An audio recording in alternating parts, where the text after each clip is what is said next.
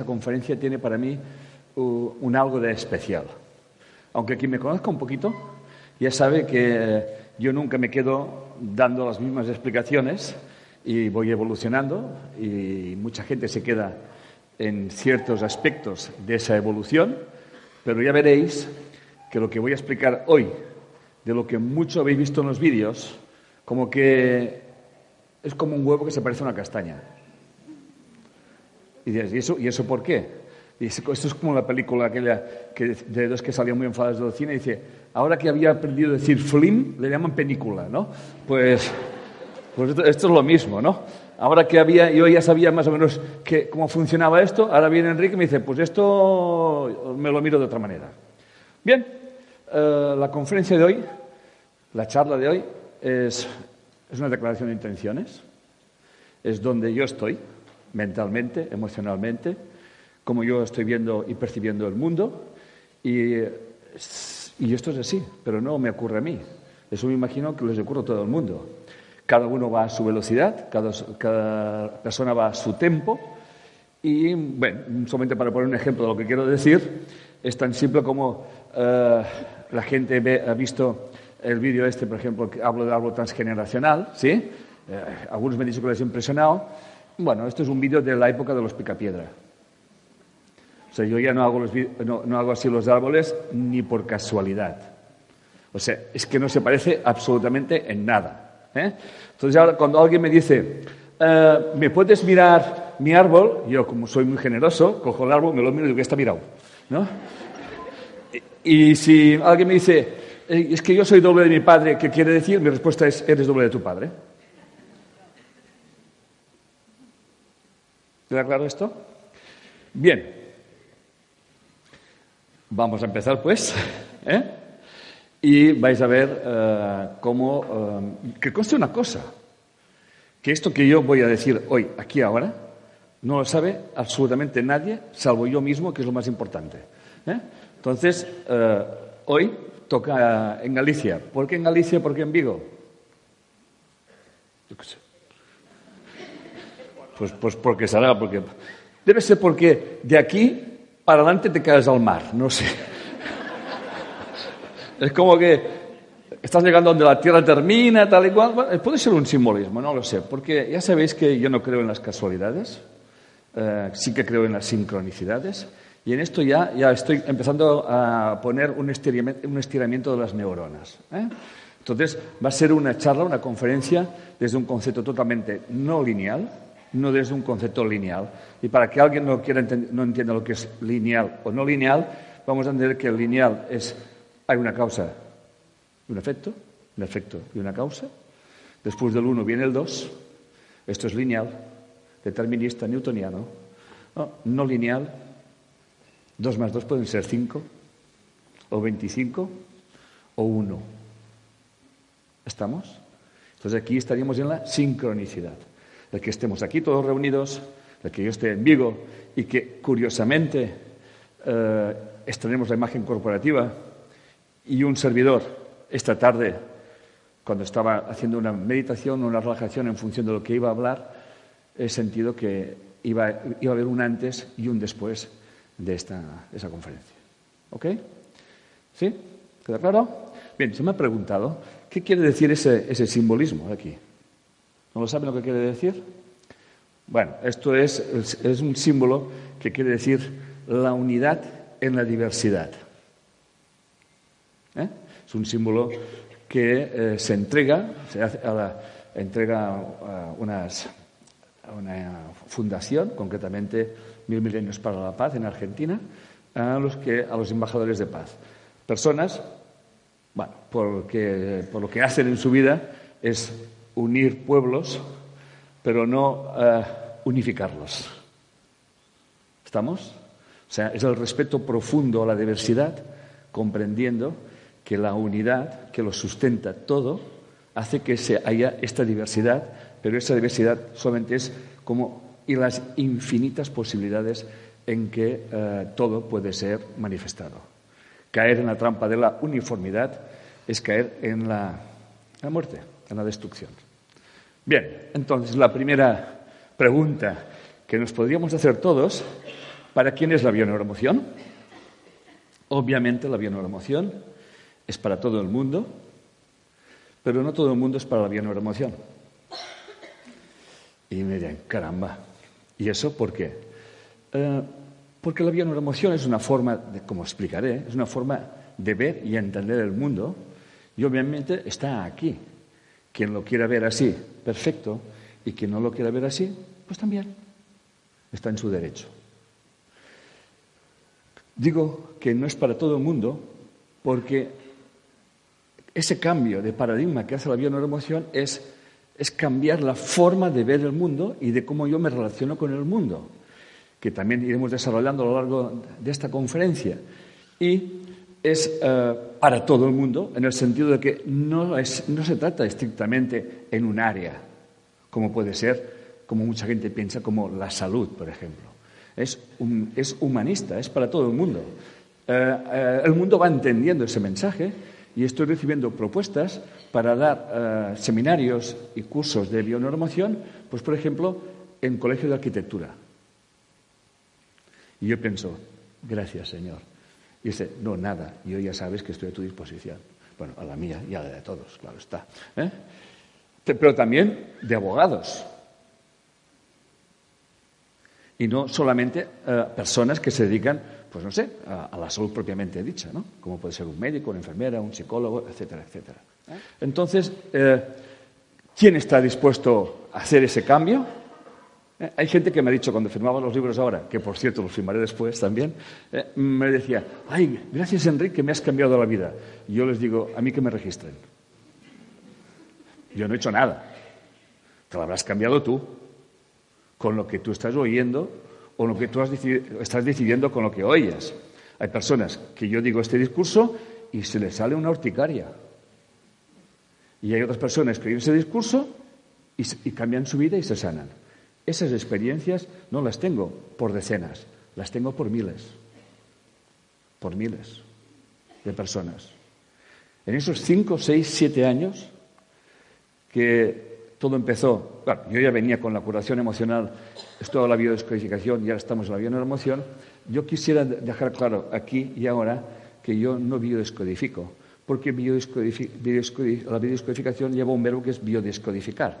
Entonces, si hay alguien que biodescodifica, es que hay un biodescodificador. Y por tanto, si hay un biodescodificador, es alguien que hace, que hace algo. ¿Queda claro esto? y eso no puede ser.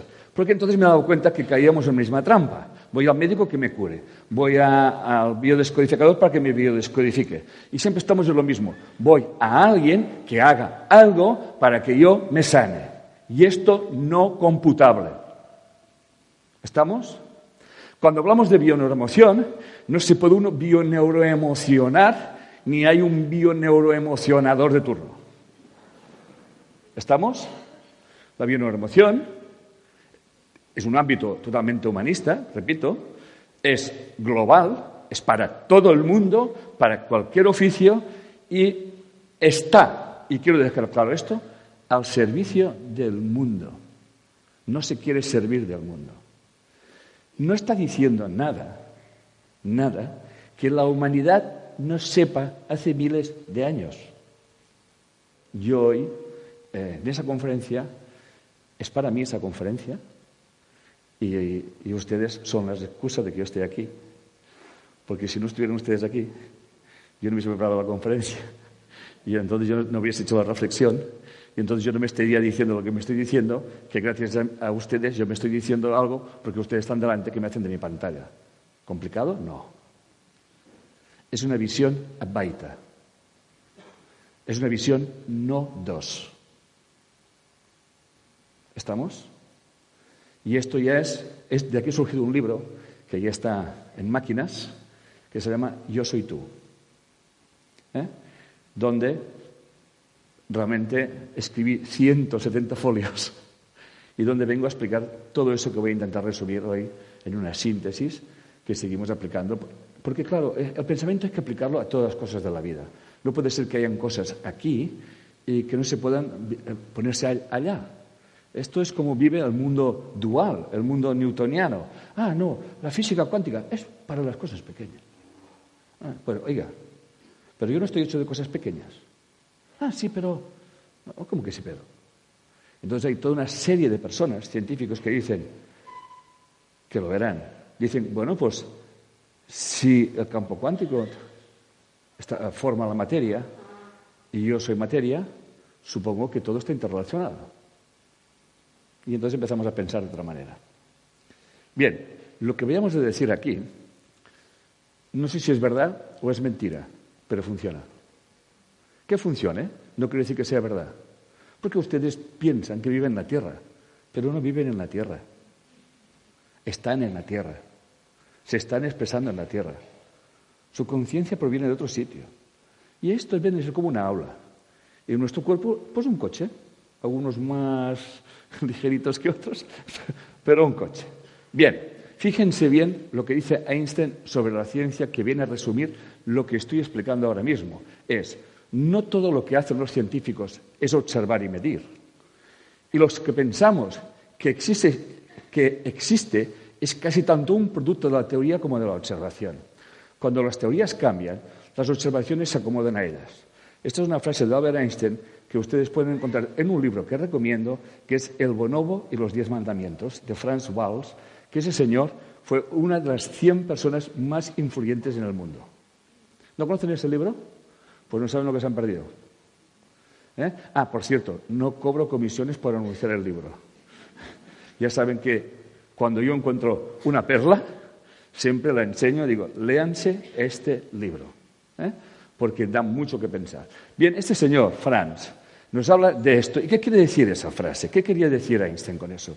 Einstein decía que si yo, si yo veo el mundo de una forma determinada, ¿me siguen hasta, ese punto? Pues lo voy a medir de una forma determinada y voy a diseñar unos aparatos para medir mi forma de ver el mundo. ¿Me van siguiendo? Si yo cambio y veo el mundo de otra manera, pues tendré que inventarme otros artilugios para ver, para medir ese tipo de mundo que yo estoy viendo. Antaño, y hablo de miles de años atrás, no había los aparatos para medir estas cosas. Y entonces a estas personas que decían esas cosas que hoy en día dicen los científicos, se les llamaba santos, iluminados. ¿Me siguen? Bien, pues que sepan que iluminados podemos ser todos. Pero para iluminarnos, lo primero que tenemos que hacer es cuestionarnos nuestra realidad.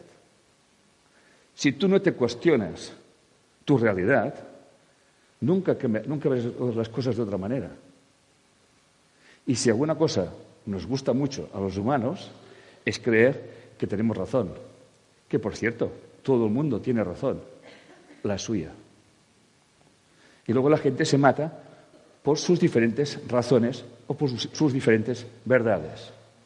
Cuando en realidad todas esas razones no son reales, son formas de ver y entender el mundo. ¿Cómo vemos el mundo? Pues como lo vemos. No pasa nada.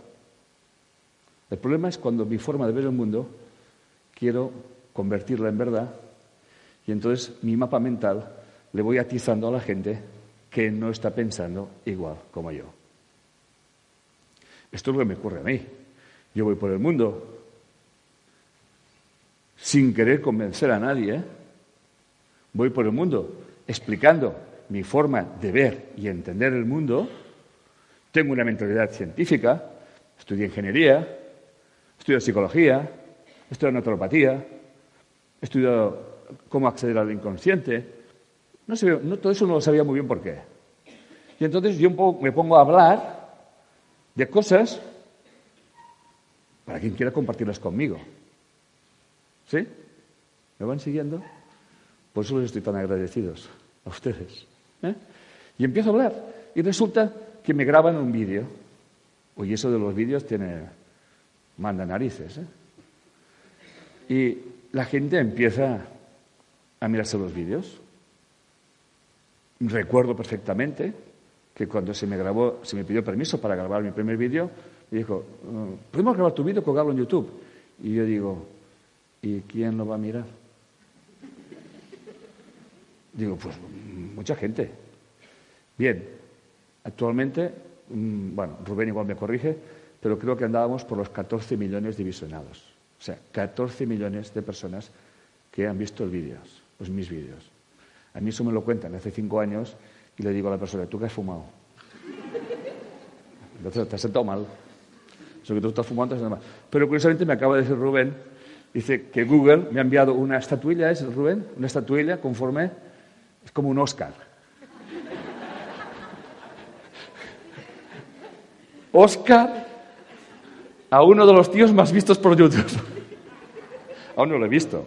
¿eh? Me ha dado la noticia hoy cuando estábamos comiendo. Yo, me miro todas esas cosas y me río. Digo, estamos como una campana. ¿eh? Qué cosa que hacemos. ¿eh? Mira, lo peor que podéis hacer, es un consejo, es un consejo, ¿eh? Es un consejo, es lo que os dé la gana. Lo peor que podéis hacer es creeros que todas esas cosas tienen importancia. Os va a sentar mal. Porque os vais a pensar que tenéis algo y el día que no lo tengáis os vais a deprimir. Entonces es mejor que no os deprimáis y, y viváis el momento. Bien, a lo que iba. Me considero un ser libre. ¿Por qué? Porque yo estoy aquí. Estoy muy agradecido porque ustedes están aquí. Yo me lo voy a pasar bien. Espero que ustedes se lo pasen mejor. Pero es que es la coña que encima puedes decir todo lo que te dé la gana y encima te escuchen. Esto es la hostia. ¿De verdad? O sea, que uno, que uno se mira al espejo y empieza a decir, ah, mira el mundo Facundo, que está redondo, que sí, no sé qué. Bueno, uno se está haciendo una paja mental. Pero que te escuchen. Entonces, claro, yo pensé, entonces me, empecé a sentir mal. Es como que me sentí, yo me acuerdo que me, empecé a sentir responsable. ¿Eh? Entonces me dije, un, un, moment, Enric. Me lo dije en catalán, porque yo hablo catalán. Un moment, le dije a mí mismo.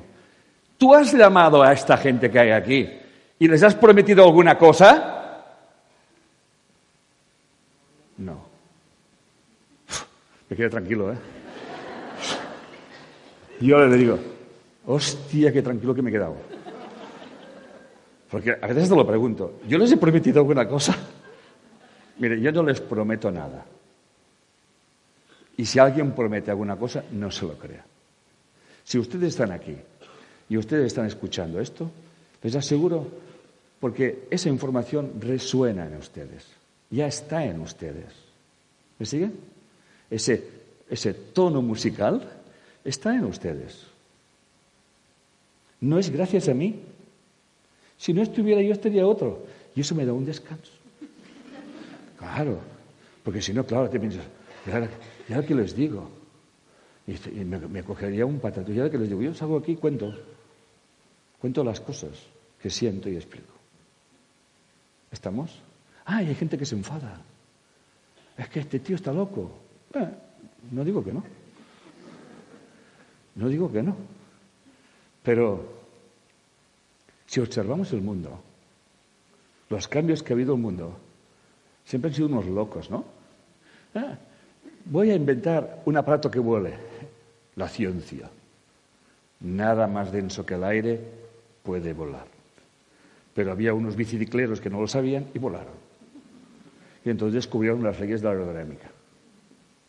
Hay gente muy eminente, muy docta, que yo ni tan siquiera puedo compararme con ellos, ni tan siquiera puedo ni besarle sus zapatos, y lo demuestran, y el mundo sigue haciendo el avestruz, como que, ah, pseudociencia, ah, esto no sé qué, cualificándolo.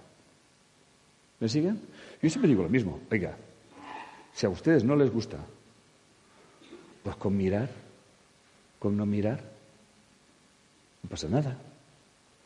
Pero resulta que hay gente que me mira, pero hay gente que me mira y piensan que ustedes no piensan. Manda cojones, ¿eh? Pensar así. O sea, no sé. Siempre hay gente que se levanta en nombre de no sé quién y que no sé qué y se atreven no ya a cuestionarte a mí, que a mí me parece que me cuestionen, sino a cuestionarles a ustedes. Se ve que les debo hipnotizar. Entonces, claro, soy peligroso porque yo hipnotizo a la gente. Pues muy bien. ¿Qué le vamos a hacer? Bien. El doctor Néstor Baidot, director del Centro de Investigaciones de Neurociencias Aplicadas y Prospectivas de la Universidad de Mar de la Plata, dice, la ciencia ya no es un territorio exclusivo de los científicos. Se ha convertido en una parte constitutiva de la vida y de las culturas modernas. Es así. Es así. ¿eh? Entonces, cogiendo esa frase de Einstein, esa frase de Néstor Braidot, todos podemos hablar de ciencia. Y hoy en día, gracias a Internet, a lo que sea, usted puede buscar y si tiene criterio, encontrará trabajos de gente que son, que son unos desconocidos. Pero en cambio, yo me alegro mucho de poder decir, escuchen a esta persona. Por ejemplo, el doctor David R. Hawkins, mucha gente lo conocía, y hace años que sé de él, y se me dio el honor de escribir el prólogo de sus libros. Él ya está en el mundo de los más despiertos. ¿eh?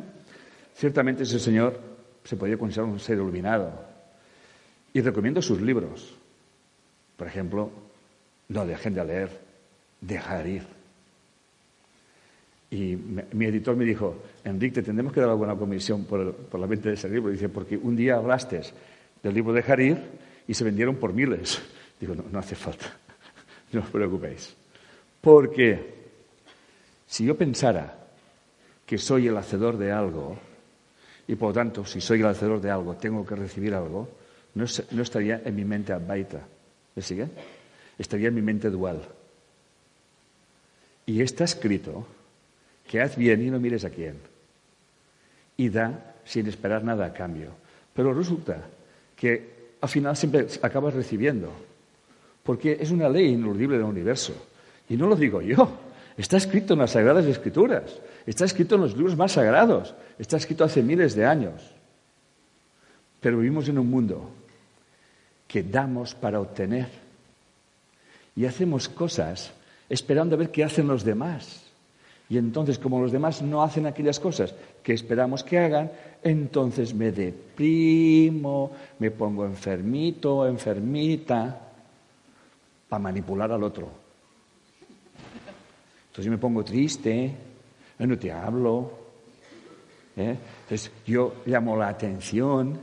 ¿Qué te pasa, cariño? Nada. Nada. Entonces automáticamente, como no pasa nada, pero está todo muy cambiado, dice, es que, claro, hay que buscar rápidamente la culpabilidad. ¿Es que te he hecho algo? No. Bueno, tú sabrás. Entonces, como no sueltan prenda, uno se queda muy jodido, se va encogiendo y el otro se va enderezando, ¿sabes? Eso va, en consonancia. En la medida que uno se va sintiendo jodido, el otro se va poniendo derecho. Y así funciona el mundo, Facundo. ¿No le suena esto? Bueno, ya saben que como yo vengo de Júpiter, ya lo saben, ¿no? Al final la gente se lo va a creer, ¿no? Pero es una forma eh, metafórica o alegórica de decir que observo el mundo sin posicionarme.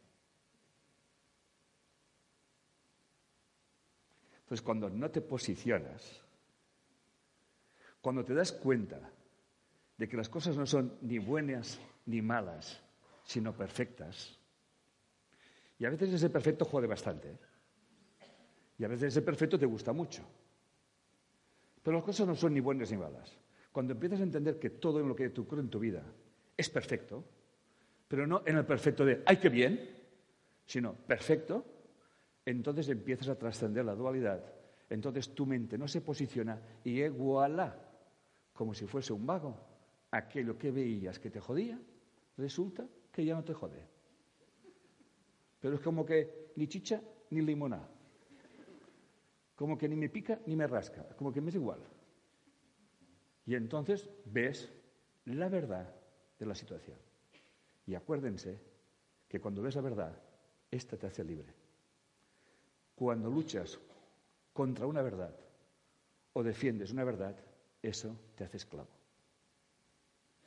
¿Van viendo de qué va el tema? ¿Ok? ¿Les has hecho pensar un ratito ya? Ah, pues están aquí para pensar. Hay que pensar. Muy bien. Entonces, vamos a seguir. ¿Qué es la bioneuroemoción? Bien, tal como iba diciendo, es un método de consulta con carácter humanista, tal como estaba explicando. ¿eh? No es una terapia. Y que quede claro, por favor, que la bioneuroemoción no es una terapia. Por lo tanto, si no es una terapia, no hay terapeutas. Y si no hay terapeutas, no hay pacientes. ¿Ok? ¿Queda claro esto? Es un método de consulta donde se acompaña a las personas a encontrar esos programas inconscientes que nos hacen vivir la vida como, como unos robotitos y a tomar conciencia, escúcheme bien por favor, a tomar conciencia de que vivimos hipnotizados. Estamos hipnotizados. Y no por el político de turno, no. No, no, no, no hace falta. Vivimos en una hipnosis colectiva. Esto es lo que realmente uno se da cuenta. Y para darse cuenta de que vivimos en una hipnosis colectiva, solamente tenemos que observar qué ocurre en nuestra vida. Y nos daremos cuenta que parece que en nuestra vida las cosas se nos repiten. Una y otra vez. Y claro, buscamos una explicación. Y bueno, cuando empezamos a buscar una explicación, bueno, aquí surgen explicaciones para todos los gustos. Tienes un mal karma. Es la cruz que Dios te ha enviado. Bueno, y ahora, ¿quién le mandaría a Dios darme esa cruz? ¿Eh? Es que te han hecho vudú, ¿verdad? Es que, bueno, la cuestión que hay una una parafernalia de leyes y de teorías del por qué tu vida es así. Y yo siempre me preguntaba, hace mucho tiempo me preguntaba, eso tiene que ser más sencillo. Eso tiene que ser más simple. No, puede ser tan complicado. Y encima es tan complicado. Y dice, bueno, vale, me lo voy a creer. Es un mal karma. Y luego viene la pregunta del ego. ¿Y qué tengo que hacer? Bueno, y aquí surge una panoplia de vendedores. Y te venden cosas y cositas y más cositas. Que tienes que hacer para eliminar tu karma. Báñate en el mar, si es que lo tienes, y si no te, bailas desnudo o desnuda bajo la luz de la luna, o yo qué sé, haz 20 peregrinaciones a la Meca o donde te dé la gana. Y claro, estoy un poco cansado y nos mantenemos todos distraídos. No comas o come o haz o deja de hacer o vete a no sé dónde o bájate de no sé cuántos. ¿Me van siguiendo? ¿No veo claro? Muy complicado todo eso, ¿eh? de quitar el karma. Bueno, entonces vamos a hacer el dharma. ¿Y eso? Y se consiste en dar. ¿Así? ¿Y qué tengo que dar? ¿Mi Ferrari también? Ferrari, Ferrari. No. ¿Y, el piso? Bueno, tampoco. Bueno, al final acabas dando y alguien se lo queda. Bien, familia, todo es mucho más fácil. Todo es increíblemente mucho más fácil. Mira, el primer error que cometemos. El primer error que cometemos todos es el siguiente. Empieza por yo soy. a partir de lo que pongáis en la siguiente frase, ya os cualificáis menores de lo que, lo que sois.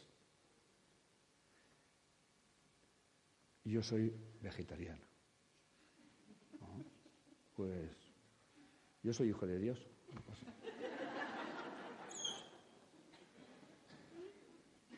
Pasa. Estamos en un grupo allí. Hoy vamos en el comedor hablando de sexo, dice, es que yo hago tantra sagrada, tantra sagrado. el Tantra sagrado.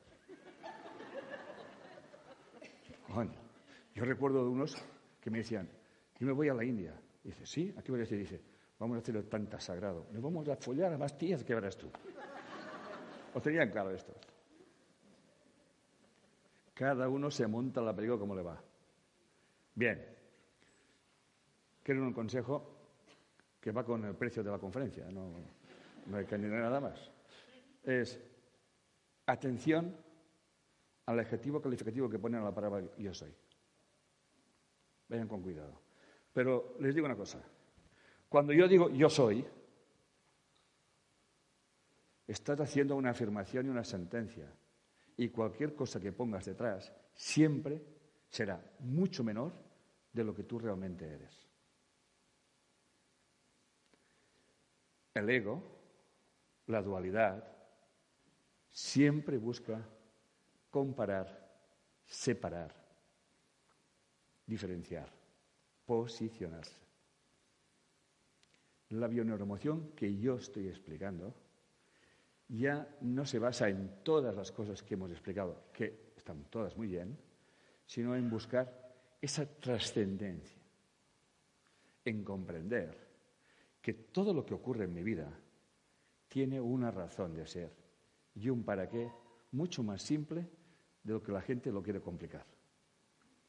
Muy bien, entonces, para ello, la bioneuroemoción comprende que eh, nuestros impactos emocionales, obviamente, crean circunstancias eh, en nuestra biología, que por algo tenemos un cuerpo, y se quedan eh, como muy grabadas, ¿no?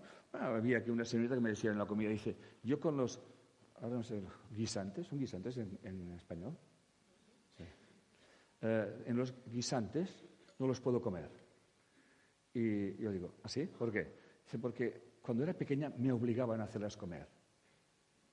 Y bueno, ya eres consciente, ¿eh? come guisantes. Ah, no, no, no puedo comer guisantes. Yo, yo le pongo otro ejemplo. Dice, yo no soportaba el bacalao. Porque cuando llegaba Semana Santa, mi madre me ponía bacalao sí o sí. Y coño, era, le tenía asco. Hasta que un día mi mujer me dice, te voy a hacer bacalao. Le dije, no me gusta bacalao. Le dije, te voy a hacer bacalao. Y entonces me puso el bacalao y dije, coño, eso es otro bacalao. Y ya me gusta el bacalao. ¿Y qué ha pasado? Pues porque he cambiado algo, ¿no? ¿Entendéis lo que quiero decir? Pues todo es tan simple como esto. Cuando hay una implicación emocional en un impacto que se llama emocional, obviamente se producen unos anclajes emocionales que se guardan en mi inconsciente y de alguna forma me avisan que cuando yo veo guisantes hago uh", y se va bacalao que digo uh", ¿eh? pero claro me quedo aquí pero esto que todo el mundo lo entiende ¿eh? es mucho más complejo es muchísimo más complejo y entonces cuando esas cosas realmente se van guardando y lo ha vivenciado tu madre cuando tú estabas en su útero entonces resulta que tú no entiendes por qué no te gustan las cosas o porque eres alérgicas a las otras. Y la bioneuromoción va a buscar, mediante unas técnicas, a ver qué pasa, no para que tú hagas nada o dejes de hacer nada. Mirad, el principio fundamental de la física dice lo siguiente, que es el principio de la conservación de la energía. ¿Lo conocen? Eso lo hemos estudiado casi todos, me parece. Y me parece que dice que la energía ni se crea ni se destruye, se transforma. ¿Sí? Es un pilar de la mecánica cuántica que dice que la información nunca se puede destruir y nunca se puede crear. Y ahora esto, vamos, vamos a darnos un tiempo, ¿ok? Vamos a reflexionar. Si la energía no se puede crear, si la información no se puede crear, quiere decir que, es, que siempre es, ¿o no? No hay un principio.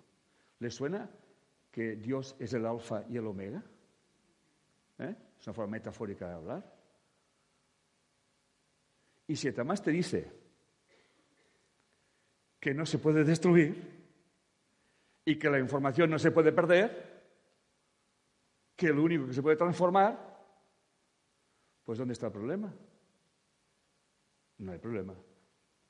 Lo único que tenemos que hacer en nuestra vida es transformar la información que llevamos. Para llegar a ese estado de conciencia hay que cambiar nuestra percepción, nuestra forma de ver y entender el mundo y cambiaremos nuestra información. Yo, la verdad, yo me quedo muy parado que tenga que decir esas cosas, ¿eh? Porque para mí me parecen tan evidentes. Es, que además lo dice la física, no lo digo yo. Hawkins, el, el físico, estaban elucubrando que si la información entraba en un agujero negro, pues que la información se destruía. Lo dijo Hawkins en su día, en su día. luego rectificó. Pero eso es física teórica. ¿Sí? Fíjense bien. Hay un señor, o varios señores, que hacen mucha física teórica. Por lo tanto, si esos señores pueden hacer física teórica, ¿por qué no podemos teorizar todos nosotros? Porque hay una cosa. ¿Nosotros qué somos? Energía. ¿Alguien lo duda? Y si somos energía, ¿qué somos? Información. ¿Alguien lo duda? ¿Qué son información ustedes? Como mínimo llevan información. ¿Sí? Bien, hoy les voy a dar una buena noticia. Evidente. Si la energía no se crea ni se destruye y de aquí nos marchamos todos, está clarísimo que la muerte no existe. ¿Quién me va a discutir eso? ¿Dónde vamos? Si somos información. Es más, Hawkins dice, si un observador observara a un astronauta caer en un agujero negro, vería cómo se desintegra. Pero el astronauta no experimentará esa desintegración.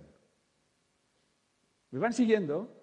Yo no estoy diciendo nada que haya inventado yo. Por lo tanto, lo único que está diciendo Hawking, sin quererlo decir, porque él se considera ateo, pero es un ateo creyente de cojones, ¿eh? ¿Eh? es que si yo veo que algo desaparece, pero el ser que yo estoy viendo desaparecer no experimenta que desaparece, la muerte no existe. Bueno, tranquilos. podemos tomar una cerveza luego, para celebrarlo, ¿no? ¿Eh? Yo estoy encantado de la vida, que, nos vayamos de aquí. ¿eh? Claro, porque al final aquí uno se aburre. ¿eh? Muy bien. ¿Cómo tenemos un cuerpo? Ese cuerpo tiene sus leyes, las leyes biológicas, tienen que estar en consonancia con esta mente. ¿Me siguen? Con esas emociones y con esos sentimientos. ¿Sí? Y por lo tanto se expresarán en nuestra biología. ¿Ok? ¿Queda claro eso? Bien. Entonces, algo muy importante, esa expresión biológica, una forma de aprender, es observar estos síntomas que hay en nuestra biología y hacer una traslación, una traducción de para qué mi biología se expresa de esa manera. Y curiosamente, nadie vive la misma experiencia igual. Por lo tanto, cada uno le afecta en función de su propia idiosincrasia. Eso es un hecho, constatado. Y la bienavenuración presta atención a eso. Pero hasta aquí mucha gente presta atención a eso. El abordaje es diferente y la filosofía, la metafísica que aplicamos, tal como estoy explicando en este momento, es, lo que, es el hecho de diferencia. ¿Ok? Muy bien. Entonces, la bioneuroemoción es una forma de ver y entender la vida, es un cambio de paradigma y, tal como les decía, apuesta por salirse del ordinario para poder ver lo extraordinarios que somos. Anda, que cuesta eso, ¿eh? ¿Eh? Le digo, hola guapa, ¿qué tal? dice, ay, si fuera guapa. Bueno, hola, fea, ¿qué tal? No, no, prefiero guapa. Pues guapa. ¿Eh? Ah, pero hay gente que no acepta eso. Oye, qué guapa. Dice, ay, que me mires con buenos ojos. Digo, bueno, tu cuerpo, tu cuerpo tiene sus cánones. Pero es que resulta que yo no miro el cuerpo. Tú no sabes a lo que estoy diciendo que eres guapa o guapo. Los cuerpos, que más que menos tienen una entropía, que es otra ley de la física, que dice que las cosas, al final, tienden al desorden. Pues bien, si usted coge un Ferrari y me lo deja usted con esa humedad que hay en Galicia, aquí aparcadito, vengan a ver usted un Ferrari dentro de un tiempecito, que verá que inmaculado que está. A eso se le llama entropía. Lo cual es una suerte que exista la entropía. ¿Saben por qué? Porque de aquí nos vamos, nos vamos todos sí o sí. Por mucho que nos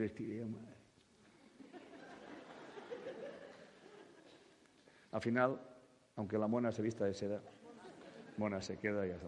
Al final algo se para y ya se acabó. Punto. Ah, venga, vámonos de aquí. Bueno, igual nos vamos todos muy bonitos y muy simpáticos, pero nos vamos igual, ¿eh? Pero nos vamos.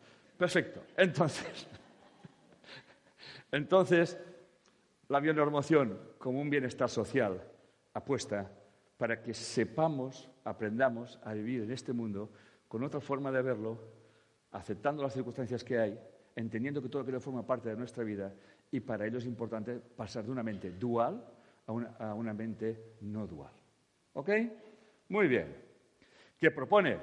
Claro, como estoy explicando, propone un cambio de paradigma ¿eh? Y para que vean Einstein como estaba inspirado, dice, cuando uno, cuando, cuando uno hace referencia a Einstein, como dice, lo dijo Einstein, ¿eh? Pero bueno, lo dijo Einstein, verdad. ¿eh?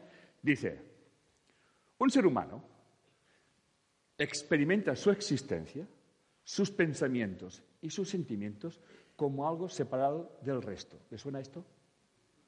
¿Eh? Algo así como una ilusión óptica de su conciencia. Esta ilusión es una cárcel para nosotros. Debemos de liberarnos de esta cárcel aumentando nuestro círculo de compasión para abarcar toda la naturaleza. ¿Vamos? Ya deja claro que vivimos en nuestro mundo de la la la. Y que realmente eso nos tiene atrapados. Buda diría algo parecido, que es que la causa del sufrimiento y del dolor es el apego. El apego a la creencia, al apego a mi cuerpo, al apego a mis cosas, etcétera, etcétera. ¿Sí? Es una de las cuatro verdades de Buda. ¿eh? Y Buda al final como en aquella época no había instrumentos para medir campo cuántico, ¿eh? se dio cuenta de que, de que el mundo no era como, como pensaba que era, o como él creía que era. Y entonces a eso se llama ser, un ser despierto, que no tiene, nada que ver con ser santo. ¿eh? Un ser despierto es una persona que ve la auténtica realidad de todas las cosas y que comprende que las cosas no ocurren por casualidad, ni tan siquiera por causalidad, sino por sincronicidad o por resonancia. Dicho de otra manera, aquí hay una información que tiene cierta frecuencia, ustedes están aquí porque han, sintonizado este dial. ¿Me siguen? Dicho de otra manera, resuenan igual. ¿Queda claro esto? Y así es como la información se va trasladando de unos a otros, por resonancia. Eso te lleva a, un punto que solamente luego lo puntualizaré, que se llama las relaciones. Ustedes se relacionan con las personas que resuenan con usted. Y que sepan que ustedes nunca se han enamorado de nadie. Han resonado con alguien. Y como les movía una cosita por aquí y una cosita por allá, y no entendía porque se movía tantas cositas por dentro, entonces alguien dijo, ¡ay! Y tú eres, eres joven, ¿eh? Y dices, ¡ay! Jaimito se ha enamorado. Y entonces tú asocias a todo ese cosquilleo, además se ha enamorado. Ya me he cargado el romanticismo, pero creo pues llámense resonancia. Por lo tanto, ustedes están siempre con alguien resonando, ¿eh? confundándose. Y eso es clave para entender nuestras relaciones y para qué las estamos viviendo. Esto es lo que enseñamos, lo que pretendo enseñar.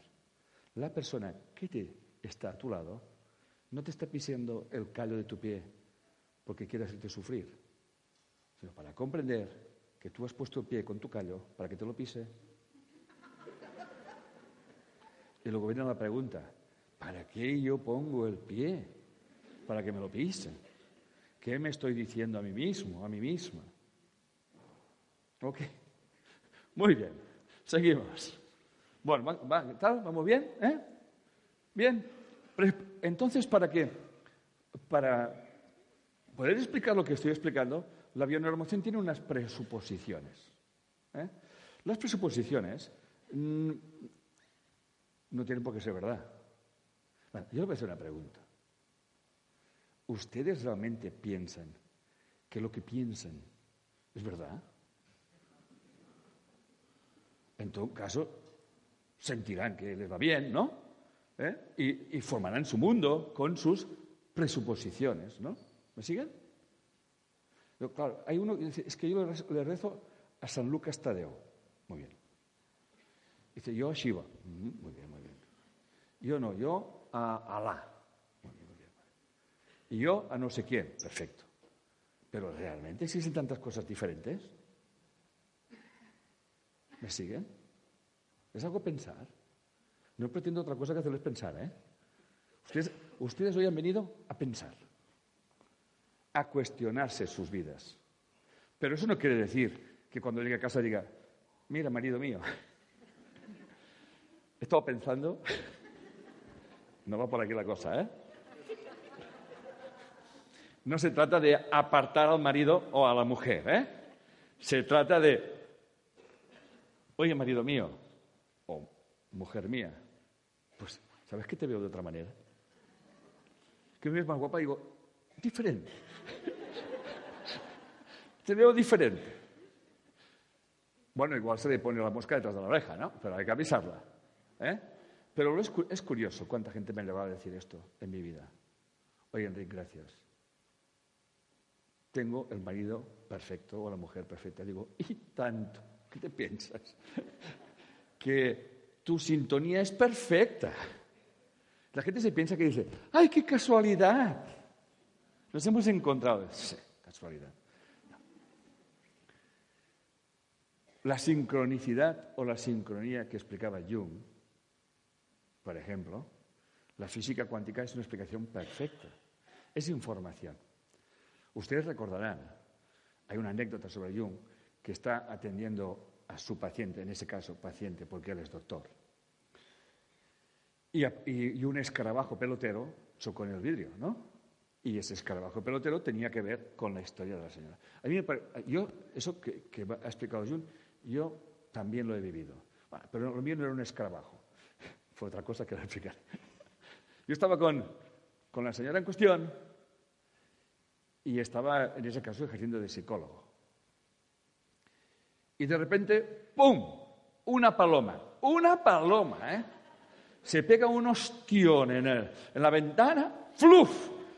Que dejó toda la marca. Parecía el Espíritu Santo. ¿Sabes que la foto del Espíritu Santo? Si usted tiene que dibujar al Espíritu Santo, ¿eh? allí, ¡pum! Claro. Ahora yo estoy, hubiese sido un, un manipulador, hubiese dicho, hija mía, ahí tienes la respuesta del Espíritu Santo. Coño, y la mujer...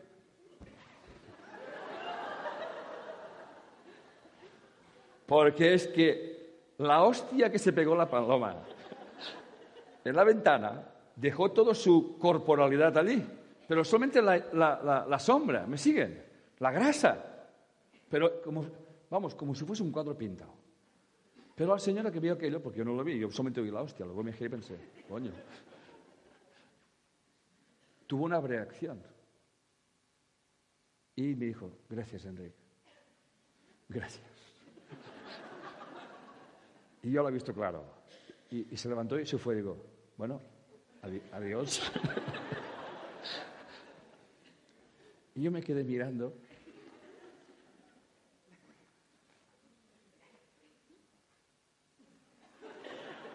Pero nada, ¿eh?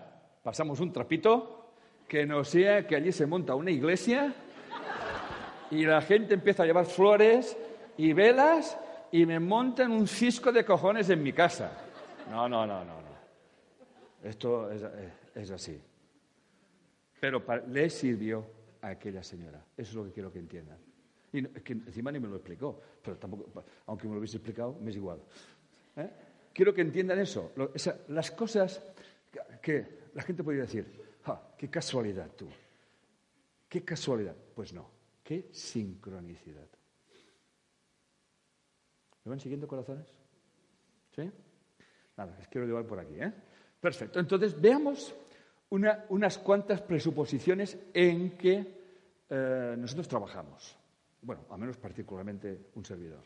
Y es, lo que hay que sanar es la mente. O sea, ¿el cuerpo se pone enfermo? No. El cuerpo manifiesta la enfermedad de un estado mental.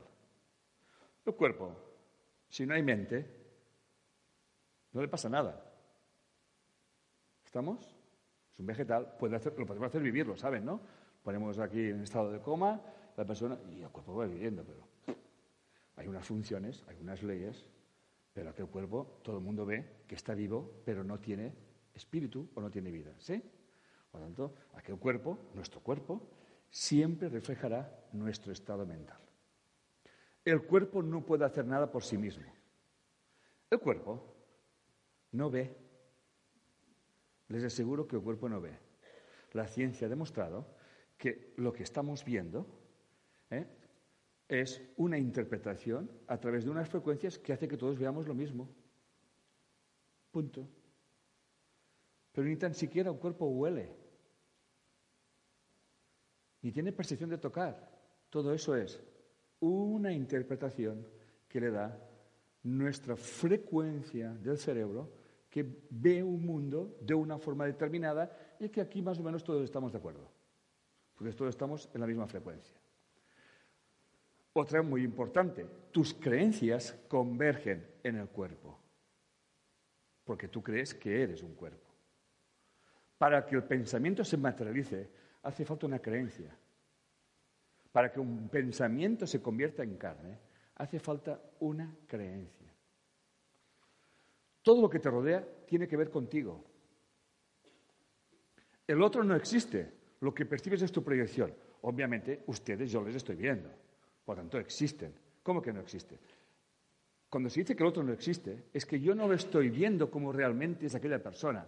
Yo estoy proyectando en mí mi forma de ver a aquella persona y doy una explicación de cómo es aquella persona y resulta que el que está al lado dice, ah, sí, pues mira tú, yo no lo veo igual. Bueno, y si hablamos de fútbol, y te cuento. ¿Me siguen? Por lo tanto, siempre en el otro yo me proyecto y, y, lo peor que puedo hacer es creer que mi proyección o lo que yo pienso del otro es verdad. ¿Me van siguiendo corazones? Esto es un grave error que cometemos. Entonces, como creemos que lo que vemos en el otro es verdad, no se nos ocurre otra cosa que querer cambiar al otro, claro. Y el otro piensa lo mismo para cambiarte a ti. Y que es curioso, ¿eh? Siempre pensamos que cambiar al otro es más fácil que cambiar a uno mismo. Bueno, pues cambiar al otro no lo hace ni Dios. Por eso nos ponemos enfermos. Nos ponemos enfermos cuando queremos cambiar el otro, porque esto no lo hace ni la divinidad. Está súper prohibido. Solamente puedes cambiar tu percepción. Solamente puedes cambiar tú. Y eso es lo que abogamos. Yo tengo que ver una relación donde he visto odio y comprender que aquella relación llevaba una gran enseñanza para mí, obviamente también para el otro, para trascender una serie de cosas que yo tengo que trascender de mi inconsciente. Ya sabemos que el ego siempre proyecta la culpa y la culpa la tiene que tener alguien. Y entonces, si no tiene la culpa mi mujer, ¿quién tiene la culpa? ¿Yo? No, tampoco. Ni tú tienes la culpa, ni tu madre tiene la culpa, ni nadie tiene la culpa. Sois perfectos. Para ver si os entendéis de una puñetera vez. Es así de claro. Es así de claro. Bien, cada encuentro es una oportunidad. Colgué una frase en internet hace tres días, dos días, que pone más o menos lo siguiente. Toda relación es una oportunidad para conocerte. A las cinco horas habían seis mil likes. Y eso es así. Cada relación. Likes, me gustan. ¿Eh? Likes, me gustan.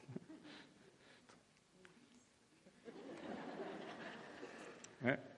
Entonces, claro, aquello que pasa, ¿no? Porque cuando te das cuenta de que si yo no vivo con alguien por casualidad, oye, nunca ustedes han preguntado y han visto una pareja y han dicho, ¿qué se habrán visto estos? ¿Nunca, ¿Nunca han pensado esto? Ah, que sí. Hasta, además con los amigos. Oye, Pepita, ¿qué, le habrá visto María al tío este, tío? Dice, ay, el amor es ciego, imbécil y subnormal. No. No, no, no, nada de eso. Lo que llamamos amor es muy inteligente. Si yo voy por la vida pensando que tengo una mierda de pie, habrá alguien que me lo pisotee.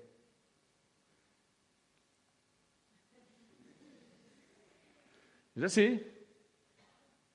Nadie te está haciendo nada. Eres tú que te lo estás haciendo todo a ti mismo a través del otro. Ya que vivimos en un mundo dual y creemos que estamos separados, la forma de aprender es a través del otro, porque nos fijamos tanto en el otro. ¿eh? Pero si empezamos a fijarnos en el otro y comprendemos qué es nuestra proyección, entonces el otro cambia. Pero no cambia el otro, es que te lo miras de otra manera. Era una, era una señora un día me dijo, dice, oye Enrique, desde que hago el curso de milagros, oye, mi marido ha cambiado. Digo, tú harás un curso de milagros, pero te enteras lo que es un curso de milagros. y de, tu marido nunca ha cambiado. Siempre ha estado en el sofá tocándose los cataplines. Esto es lo que está haciendo siempre. Pero tú lo ves de otra manera. Y dices, mi, mi marido ha cambiado. No ha cambiado. Pues dice, sí, antes estaba en el sofá y ahora se levanta. Digo, ¿qué ha cambiado? Digo, tú, tu percepción, tu juicio. Tengo un jefe que es un gilipollas, dice una. Muy bien. Oye, pero es que además es un gilipollas. ¿eh? Porque es que va por la mañana y gruñe. Y dice, pues, pues, pues, tienes una oportunidad de mirarte de otra manera.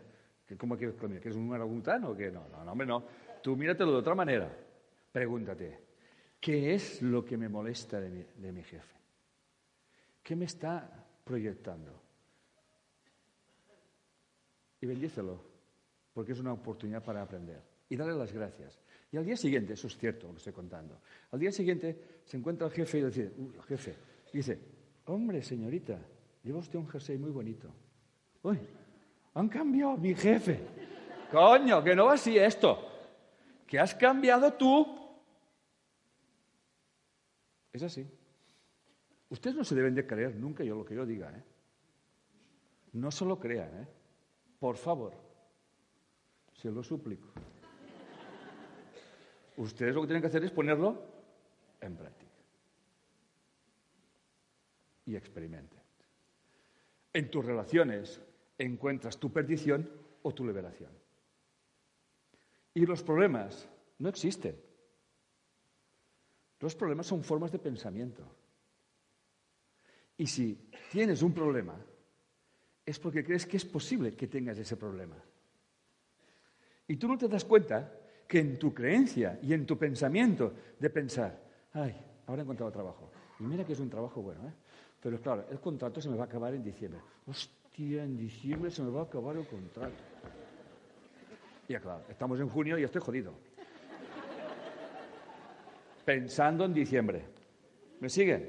Entonces, claro, llega diciembre y me despiden dice, ¿ves? Ya lo sabía yo. Claro, y entonces eh, la divinidad dice, y el trabajo que me ha costado para que te despidieran, ¿eh? El trabajo que me ha costado. Y tú allí, ay, ay, que me van a despedir, que me van a despedir. Y entonces tengo que decir, tú, Arcángel Gabriel y Miquel, y venga, para abajo, a ordenar aquí la historia esta, para que, para que lo despidan, coño. Pero, el señor, si el programa era no despedirlo, dice, pero nada, me está pidiendo que lo despidan.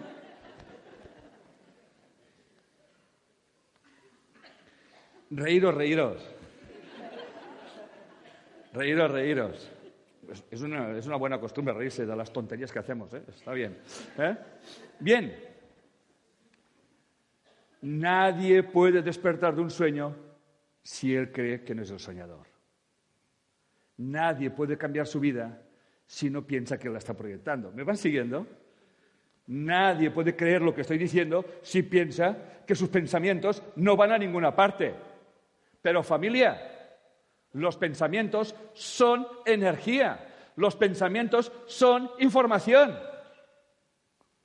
Y hemos quedado que la información ni se crea, ni se destruye, viaja, hace amigos, los pensamientos se juntan con otros pensamientos afines, ¿sí? ¿Me siguen? Y hacen, hacen jueguecitas. Ah, ¡Qué mundo! ¡Qué mundo! Más inseguro. Vaya mierda de mundo. Y claro, está allí Dios sentado el trabajo que me dais, hijo mío, ¿eh? ¿Creéis que vivís una mierda de mundo? Y el trabajo que me dais, ¿eh? Menos mal que están los putos diablos, ¿eh? No paran de trabajar. Porque eso sí que son unos ángeles. Dice, caídos. Dice, caídos, caídos. La mierda que les echan encima, pobrecitos. ¿Has visto cómo veo el mundo yo? Como veo el mundo yo. ¿Has visto cómo veo el mundo yo? No, yo estoy por, yo estoy por, yo estoy por todo, cariño, no te preocupes. ¿eh? ¿Eh? Pregunta que yo te contesto bien. ¿Eh? Muy bien, ¿has visto cómo veo el mundo, corazones? Bueno, yo invito a verlo de esa manera. ¿eh? Yo acepto perfectamente que ustedes no me crean. ¿Me parece? No, no me parece. Es más, creo que es, es un buen ejercicio. No me crean. Pónganlo en práctica. Pero si empiezan a pensar desde un punto de vista cuántico, desde un punto de vista que todos estamos unidos. Oiga, vamos a ver, vamos a hacer un poco más de física. Según la física, hubo un momento que una singularidad hizo ¡pum! ¿No? ¿Lo saben esto? La llamamos Big Bang. En esa singularidad dicen que había una energía que ni te cuento. Algunos dicen que era como una pelotita de tenis, otros una canica. ¿Qué más da? ¿Eh? Está clarísimo que todo el universo que estamos viendo, ¿me siguen? Surgió de esa singularidad. Bueno, eso lo dice la, la ciencia, no lo digo yo. ¿Sí? Entonces, os juro que estábamos apretaditos. Todos allí. Por lo tanto, está clarísimo que cuando eso hizo ¡pum! se creó un, tejido espacio-temporal, ¿sí? Una materia y una sustancia llamada negras, no porque sea negra, es porque no se ve, ¿eh? que mantiene, es como un tejido que se expande. Y la pregunta es, ¿por qué se expande? ¿Y saben por qué? Porque la conciencia que anida en ese universo es de la separación creemos que estamos separados y por eso vivimos separación. Nosotros somos los propios generadores de lo que estamos haciendo. Y todos somos, estamos unidos, porque estuvimos muy apretaditos en un tiempo inicial. ¿Me sigue? Ese Big Bang, para los creacionistas que no se enfaden, fue un acto creador, fue un acto de conciencia como por ejemplo el doctor Robert Lanza explica muy bien en su libro Biocentrismo. ¿Eh? Basándonos en esas presuposiciones, en la que dice que el cuerpo no puede hacer nada por sí mismo, Robert Lanza es un gran científico, considera un nuevo Einstein, que dice que de la materia nunca pudo surgir la mente y la vida, que es la vida y la conciencia que creó la materia. ¿Estamos? Ahí está. ¿Eh? Es una lumbre ese señor. Muy bien. ¿Cuál es su centro de estudios? Pues obviamente las emociones. Yo recomiendo un libro, El error de Descartes, de Antonio Redamasio. Él es un, un eminente doctor que trabaja bueno, todo el tema del cerebro, las enfermedades, pero él tiene unas explicaciones que realmente el día que me las leí pensé, mira, ¿ves? Eso que decimos, que decimos, que, eh, que esos que se dicen son unos tontos, resulta que ese señor hace tiempo que lo dice. Y si hay alguien, si hay alguien que dice algo, pero que antes se ha dicho, pues yo lo digo. Además, la información no es de nadie. ¿Estamos de acuerdo con eso? Si todos estamos unidos, estamos muy apretaditos, la información es de todos. Por lo tanto, el que salga por aquí o salga por allá, esto no tiene ninguna importancia. Bien, entonces, lo que sí sabemos, y Antonio Radamasio lo explica, y otros autores también, es que cuando yo experimento un estado emocional, eso queda refrendado en mi neurología. Y esa neurología, para que eso se provoca, para que haya esas conexiones neuronales, tiene que haber un estado emocional. ¿Estamos de acuerdo con eso? Es más, si no nos emocionamos cuando ocurre algo, no nos acordamos nunca, ¿sí o no? De hecho, los recuerdos, para que sean recuerdos, tienen que tener un estado emocional, un sentimiento adherido a él. ¿Sí? Y él dice, es un hecho comprobado científicamente que la capacidad de sentir aumenta la capacidad de razonamiento. Por tanto, no es el razonamiento primero, sino es el sentimiento, es la emoción. Y luego yo le doy una explicación racional al asunto. ¿Me van siguiendo? Quédense con esto, porque esto es muy importante. Porque una de las cosas cuando viene la gente a mi consulta es que no les dejo hablar. Entonces la gente dice, esto en psicología, esto no se hace en psicología. Bueno, los psicólogos que hagan psicología si quieren. Pero me he dado cuenta, y lo sabemos, que si alguien viene y le empezamos a hacer psicoanálisis o psicología y a hablar, lo único que a esa persona, si yo le pregunto, ¿y qué tal tu padre? Me lo puede poner verde o no. ¿Me van siguiendo lo que quiero decir? Y le daremos vueltas para aquí para allá, para allá, para aquí, venga, Padre, Madre, Virgen Santísima, y, y al final no iremos a ninguna parte. He desarrollado el método de que sin hablar, Solamente que yo pregunto y le digo a la persona, usted conteste lo que yo le pregunto. Porque la gente, yo no, entiendo a la gente, los terrícolas yo no los entiendo mucho, porque yo le hago una pregunta y dice, ¿y tu padre qué tal? Bien, ¿bien qué? Dice, bueno, es que, eh, es, que, es, que es, un gruñón. ¿Un gruñón qué? O sea, no sabemos ser concretos y específicos. Bueno, ¿y usted por qué se divorció? Es porque ya no lo quería. Digo, bueno, ya, claro. ¿Ha sudado mucho para decirme esto usted?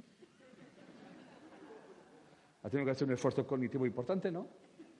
Para decirme, yo me he separado de mi marido porque ya no lo quería. Se lo supone. Pero señora o señor, tiene que haber pasado algo para que lo quiera y ahora no lo quiero. Luego dice, ah, bueno, sí, es que se fue con otra. Digo, esto lo entiendo. Esto lo entiendo. Se ha ido con otra. Pero usted me ha dicho que ya no lo quería. Eso fue después. ¿A qué me entiende? Siempre estamos en la explicación. Y aprendan, por favor. Esto es un buen consejo. ¿eh? Aprendan a no justificarse. Aprendan a diferenciar cuando utilizan la mente, uy, utilizamos la mente justificativa, no se lo pueden imaginar, como tropecientas mil veces por minuto. Siempre estamos justificando. Ah, es que, si no fue. Vale, ¿ya se acabó de justificarte? Muy bien, ¿no me puedes contar por qué te has separado de tu marido? Es que se fue con otra. esto lo entiendo. ¿Y te has preguntado para qué se fue con otra? y si no he llegado tanto, digo, pues vamos a profundizar. ¿Me van siguiendo? Porque es muy fácil. además, hay un deporte me ha abandonado. ¿Cómo que te abandonó? ¿Que eres un Kleenex tú? ¿Eh? Me he quedado sola. No, si estaba sola antes. Pasa no te habías enterado. Alégrate de que se haya ido. Ay, tú siempre tan optimista, Enrique. Bueno, pues sé pesimista un rato más y tómate unas pastillas y descansa.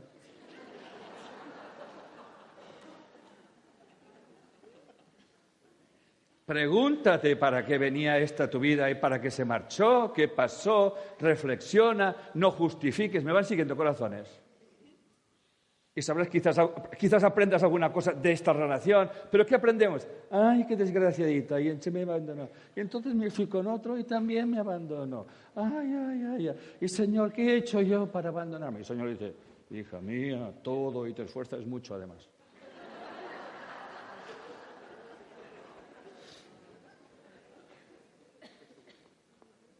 ¿A que me van entendiendo? Bueno, yo lo hago en plan chiste, vamos a reírnos un rato, ¿no? Porque hay para llorar, ¿eh? Pero no me da la gana, oiga. Yo me río. Porque cuando nos reímos, jodemos al inconsciente. El inconsciente que está todo allí agarrando las neuronas, sintiéndote víctima, y a tú allí... Y ahora se ríe, tío. Ahora se ríe. Esto es muy serio. Que te ha abandonado, hija mía. Cabrón este de los hombres. Y salen todas las creencias. Los hombres son, las mujeres son, los hombres son. ¿Le suena esto? Y dice, sí, sí, es verdad. Y luego hacemos una asociación de mujeres para criticar a los hombres y una asociación. Bueno, los hombres no hacen asociaciones. Toman unas copas mientras hacen otra cosa y hablan.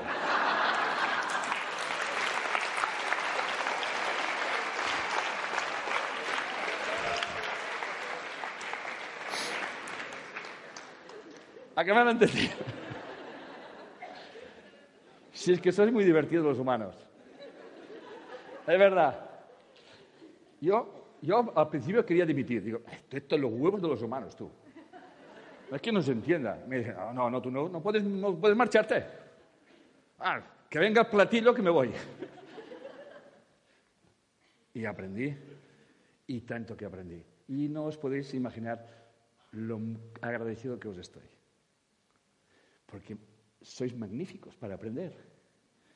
Sois hasta divertidos. ¿Eh? Lo que pasa es que os tomáis tan en serio, pero reíros un poquito más. Al final os digo una cosa, os guste o no os guste, esto se va a terminar. ¿No se lo cree? Se lo juro. No se peleen por nada. Y si su pareja le deja, pues si busca otra. No pasa nada. Otra oportunidad. Yo otro día tenía una señora que decía, con cáncer por aquí, por allá, es que toda la vida, toda la vida no he encontrado una pareja. Digo, ¿tú nunca has encontrado una pareja? No. Dice, y digo, pues mira, no te voy a creer. ¿Por qué no me crees? Me dijo, toda enfadada. ¿Tú nunca, a, ti nunca nadie te ha echado los tejos? Porque...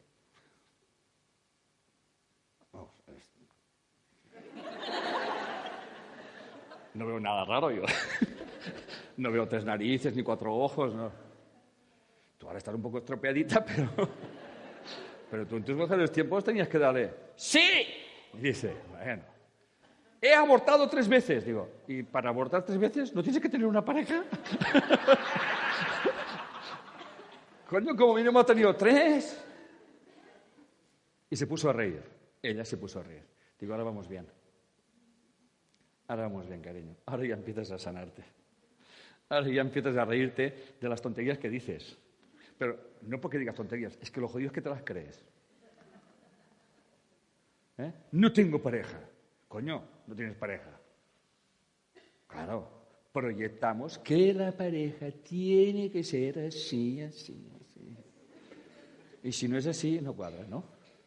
Luego entendió sus historias que llevaba y porque vivía las experiencias que este sí que es su trabajo. ¿Eh? Darle una comprensión de la situación para que pueda tener otra percepción y no vaya por la vida sintiéndose de víctima o buscando culpables. ¿Me siguen corazones? ¿Estamos? ¿Me siguen? ¿A que sí? Les estoy explicando cómo funciona la bioneuroemoción, ¿eh? aunque no se lo crean. Muy bien, seguimos, pues, si, eso quiere cambiar.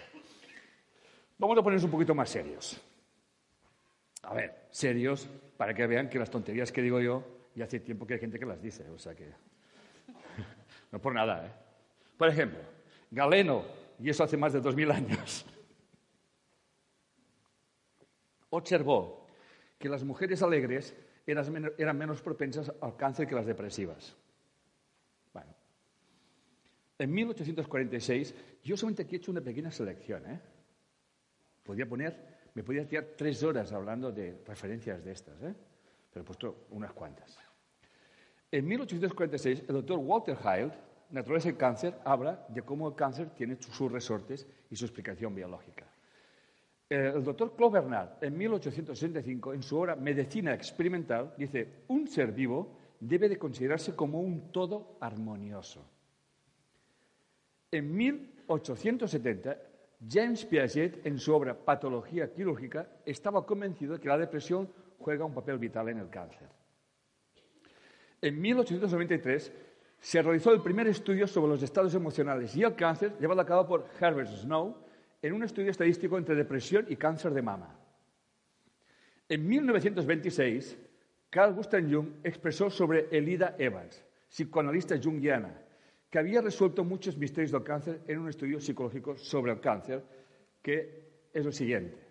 Elida Evans, en 1926, después de estudiar más de 2.000 casos, se dio cuenta que todas las mujeres con cáncer de mama habían sufrido una pérdida.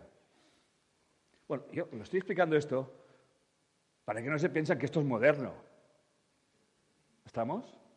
En todo caso, seré un portavoz de eso, pero ahí está. Sigue. En 1957, el cirujano consultor del hospital Guy de Londres, Sir Genies Ogilvie, que a veces se dice así, no sé, ¿eh? sorprendió a todo el mundo diciendo que un hombre feliz no tiene cáncer. Y cuando dice un hombre se refiere obviamente a una mujer también. ¿eh? Bueno, a ver, como que tiene más posibilidades un hombre que la mujer. Bueno, pues no, una razón muy simple. El hombre tiene una neurona y las mujeres tienen cinco, ya lo saben, ¿no? Entonces, claro, el hombre se pone rápidamente de acuerdo con sí mismo porque tiene una neurona que es la que sube y va a buscar hielo abajo, bueno, arriba y la baja. y las mujeres tienen cinco neuronas y siempre tienen que hacer un cónclave y no se acaban de poner nunca de acuerdo. Pero al final, la conclusión, que si ponen mucho interés, un hombre feliz, una mujer feliz, no tiene cáncer. Sir James Piaget en el siglo pasado dijo que la auténtica causa del cáncer es la frustración. En la Universidad del Estado de Ohio se dieron cuenta que el herpes era mucho mayor en mujeres recientemente separadas o divorciadas. En 1958, en la Universidad de McGill, Canadá, se dieron cuenta que la esclerosis, en un estudio sobre 40 personas, todas menos 5 tuvieron un periodo muy alto de estrés. Todas esas referencias están obtenidas en un libro, si lo quieren mirar, que se llama Curación por la mente, escrito por Lois Proto. ¿Ok? Bueno, hay una ristra, sí. Pero todo eso está muy bien. Pero nadie te dice, todo eso es muy genérico. ¿Estamos de acuerdo con usted? ¿Están de acuerdo conmigo? Esto es el estrés, la separación. Es como que esta es la historia explicada. ¿Me están siguiendo lo que quiero decir? está constatado que personas que pasan esto, el tanto por ciento que les ocurra esto, es así.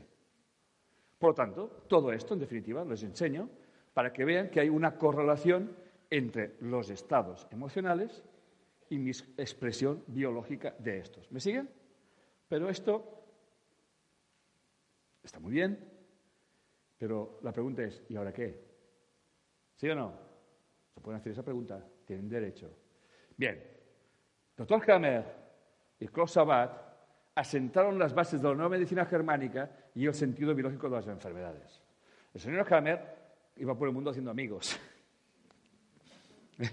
Pero aparte de que, hacía, iba haciendo amigos, ¿eh?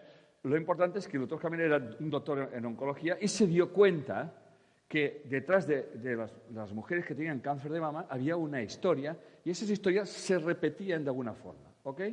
Y entonces él pensó, si esto es un estado emocional, si hay algún sitio donde tiene que guardarse esa memoria, ¿dónde va a ser? En el cerebro. E hizo la tomografía de los redes cerebrales, todos muy conocidos. Closavale dio un sentido más profundo biológicamente, etcétera, etcétera. Y de aquí surgieron una serie de escuelas en las que había la biodescodificación entre ellas. Y digo, había. La bioneuromoción se distingue de todas esas vertientes por una razón muy simple. Porque primero, nosotros no queremos sustituir a nada ni a nadie. ¿Me siguen? Nosotros no estamos ni en pro ni en contra de nada. Siempre estamos a favor de la persona. ¿Sí? Por lo tanto, para nosotros la persona es la cosa más sagrada que existe. Ella y toda su idiosincrasia. ¿Me van siguiendo? Por lo tanto, si la persona decide hacer el tratamiento A, perfecto. El tratamiento B, perfecto. El tratamiento C, pues también. No es algo que a nosotros nos importe. ¿Sí? ¿Queda claro esto? Por lo tanto, no solamente no somos hamerianos ni de buen trozo con esto, sino que no estamos absolutamente de acuerdo con él, en que las enfermedades deben de ser tratadas por sus especialistas y por los terapeutas eh, que convengan. Yo mismo soy un ejemplo de, de ello. Yo soy tratado periódicamente por mi acupuntor. Voy cada semanita. Como yo tengo una central eléctrica por aquí que me hace mucho chisporreteo, me clavo unas cuantas agujas y me quedo de un relajado que te cagas y me noto que salgo y digo, qué bien, que me ha ido esto, ¿no? ¿Eh? Como quien va y se saca, se hace la limpieza del cutis, igual. ¿eh? Y me regula esto, me regula otro, etcétera, etcétera. Periódicamente voy a mi osteópata ¿eh? para que me ponga todo en orden. Ni hace falta que os hable de mi trabajo emocional, eso es algo que entiendo bastante. Y bien, voy a, a ver al especialista que haga falta, que, que, me tenga que ver, para que me tenga que tomar. ¿Me queda claro esto? ¿Sí? Bien, por lo tanto, que quede claro que la bioneuromoción, y quiero dejarlo muy claro, no solamente no aboga en un tipo de medicina, sino que complementa a todas las medicinas. Estamos para colaborar, para servir. ¿Y de qué manera lo hacemos? Muy simple. Llevo un rato explicándolo. La forma de ver y entender cada circunstancia de nuestra vida, llegar a buscar o sea, el método que he venido desarrollando, a mí no me hacen falta ni árboles, ni fechas, ni nada que se le parezca. Desde una visión cuántica, escúcheme bien, ¿eh? Cualquier suceso que acontezca en mi vida es una resonancia de algo que está más arriba. ¿Queda claro esto? Y cuando a la persona le digo, ¿dónde resuena esto en tu alma? Dice, en mi abuela. Y dice, y luego pondré la fecha si me da la gana, tal. Y luego cuadra. Hago al revés. Hubo un matemático que me dice, bueno, yo también hago correlacionar los números si quiero. Digo, muy bien, perfecto, ahora voy a hacer al revés. Ahora voy a buscar la historia y luego voy a poner los números y verá cómo correlacionan. ¿Me siguen? O sea, si hago el árbol, lo hago para, para que por si se me escapa algún detalle. ¿Queda claro esto? totalmente al revés. Entonces, nosotros aplicamos esos principios cuánticos, esta forma holística cuántica de entender la vida, y cuando a alguien le ocurre una cosa, en un momento determinado, buscamos primeramente el caldo de cultivo, o sea, la situación previa, lo que un gran psicólogo le llamaba el momento semilla. ¿Cuándo se pone la semilla? ¿La semilla qué es? Voy a beber algo que tengo una calor. ¿Qué es una semilla?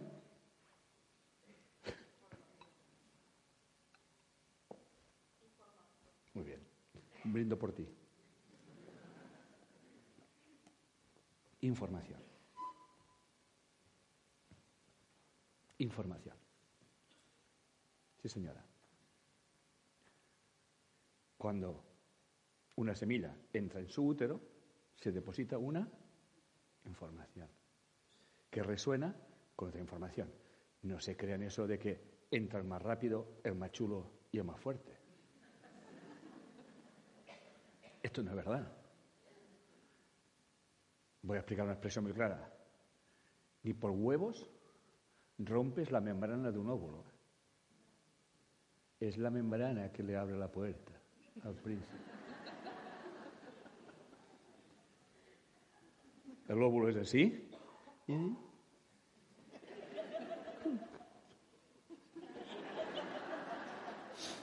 Allí, todo, todos allí, los de esperma.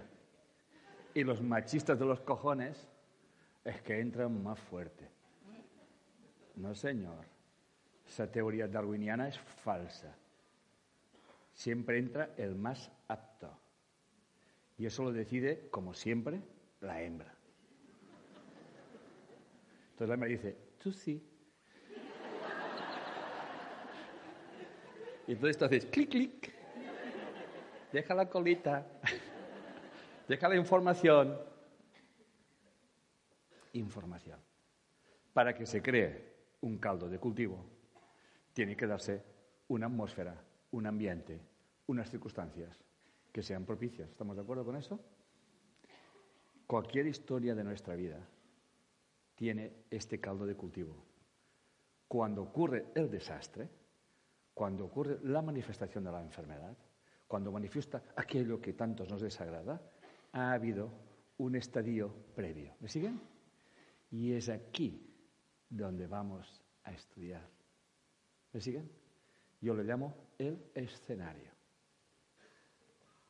¿Ok? O sea, ¿qué circunstancias se dan en la vida de aquella persona para que dé, alimente y haga crecer una plantita? ¿Me van siguiendo? ¿Qué le llamaré? ¿Enfermedad? ¿Un disgusto? ¿O vete a saber cómo le voy a llamar? ¿Me, ¿Me estoy explicando? ¿Para qué yo repito siempre las mismas historias? ¿Qué información albergo yo que repito siempre las mismas historias? ¿Qué debo de cambiar yo? Obviamente, tomar conciencia de esa información. ¿Me van siguiendo, corazones? Pues muy bien, esto es la bioneuroemoción. Y para comprender eso, como todo es información, nada ocurre por casualidad y todo es resonancia, cuando encuentras esa información y la persona puede cambiar su percepción sobre aquella realidad que la consideraba una mierda, ¿me van siguiendo? Si cambia esto, cambia la frecuencia, cambia la emoción, cambia toda la información y la información no se destruye, se trasciende. Entonces hay gente que me dice, es que yo he hecho 25 duelos. ¿Y qué? ¿Qué te piensas que hacer un duelo es tomarse una pastilla cada ocho horas o qué? Ah, entonces el programa, ¿cómo, cómo se hace desaparecer? La información no puede desaparecer. Hay que trascenderla. ¿Me siguen corazones? Eso lo puede hacer cualquiera en la vida. Esto que estoy enseñando lo puede hacer cualquiera. Es una actitud de vivir en la vida. Ah, pero no. No, no. Entonces, ¿qué? ¿La culpa es mía? Coño, con la culpa, tú. ¿Tenéis una afición en la culpa? Mira que os le va a gustar, ¿eh? La culpa, la culpa, la culpa, la culpa. Anda. Venga, seguimos. Fundamentos teóricos contrastados. Todo lo que estamos diciendo, nos basamos, hace ya, está aquí. El psicoanálisis de Josephine Hilgard, Nicolás Abraham y María Torok, entre otros, Josephine Hilgard, creo que era en 1953 o en los años 50, y presentó un estudio en una revista científica, creo que en el estado de New York, en la que hablaba del síndrome del aniversario. El síndrome del aniversario es una información que hay en el inconsciente colectivo familiar que es importante para la familia. Y se repiten historias a aquellas edades. En el árbol de mi mujer y mío, cuando nos miramos, bueno, tenemos unos síndromes de aniversarios impresionantes, ¿no? Pero claro, la gente dice, uy, entonces a los 27 o los 40, patapum. No, no. Toma conciencia. Cambia la información. Comprende el mensaje que te están dando. Comprende la trascendencia. Me podríais preguntar, ¿cómo trascendemos la información? A preguntármelo, venga, va. Pues muy fácil. No hay que hacer nada. Esto jode, ¿eh? No hay que hacer nada. Todo el mundo paga para hacer algo, tú. No, no tienes que hacer nada. Sencillamente, date cuenta que la información que hay, tú la estás experimentando para darle otro sentido. Sencillamente eso.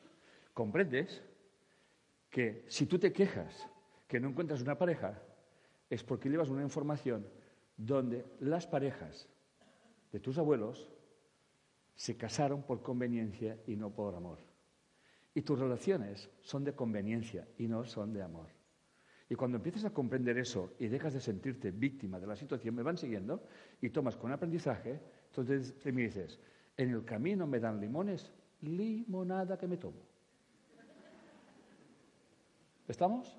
Y en el momento que yo empiezo a aceptar lo que se me presenta en el camino, automáticamente lo estoy trascendiendo porque lo estoy integrando. ¿Qué no habéis entendido? Más fácil no puede ser. ¿eh? ¿Qué hace el ser humano? Que se, se, separado. Esto no me gusta. Y como no le gusta, ¡pum! Otra vez. Coño, otra vez.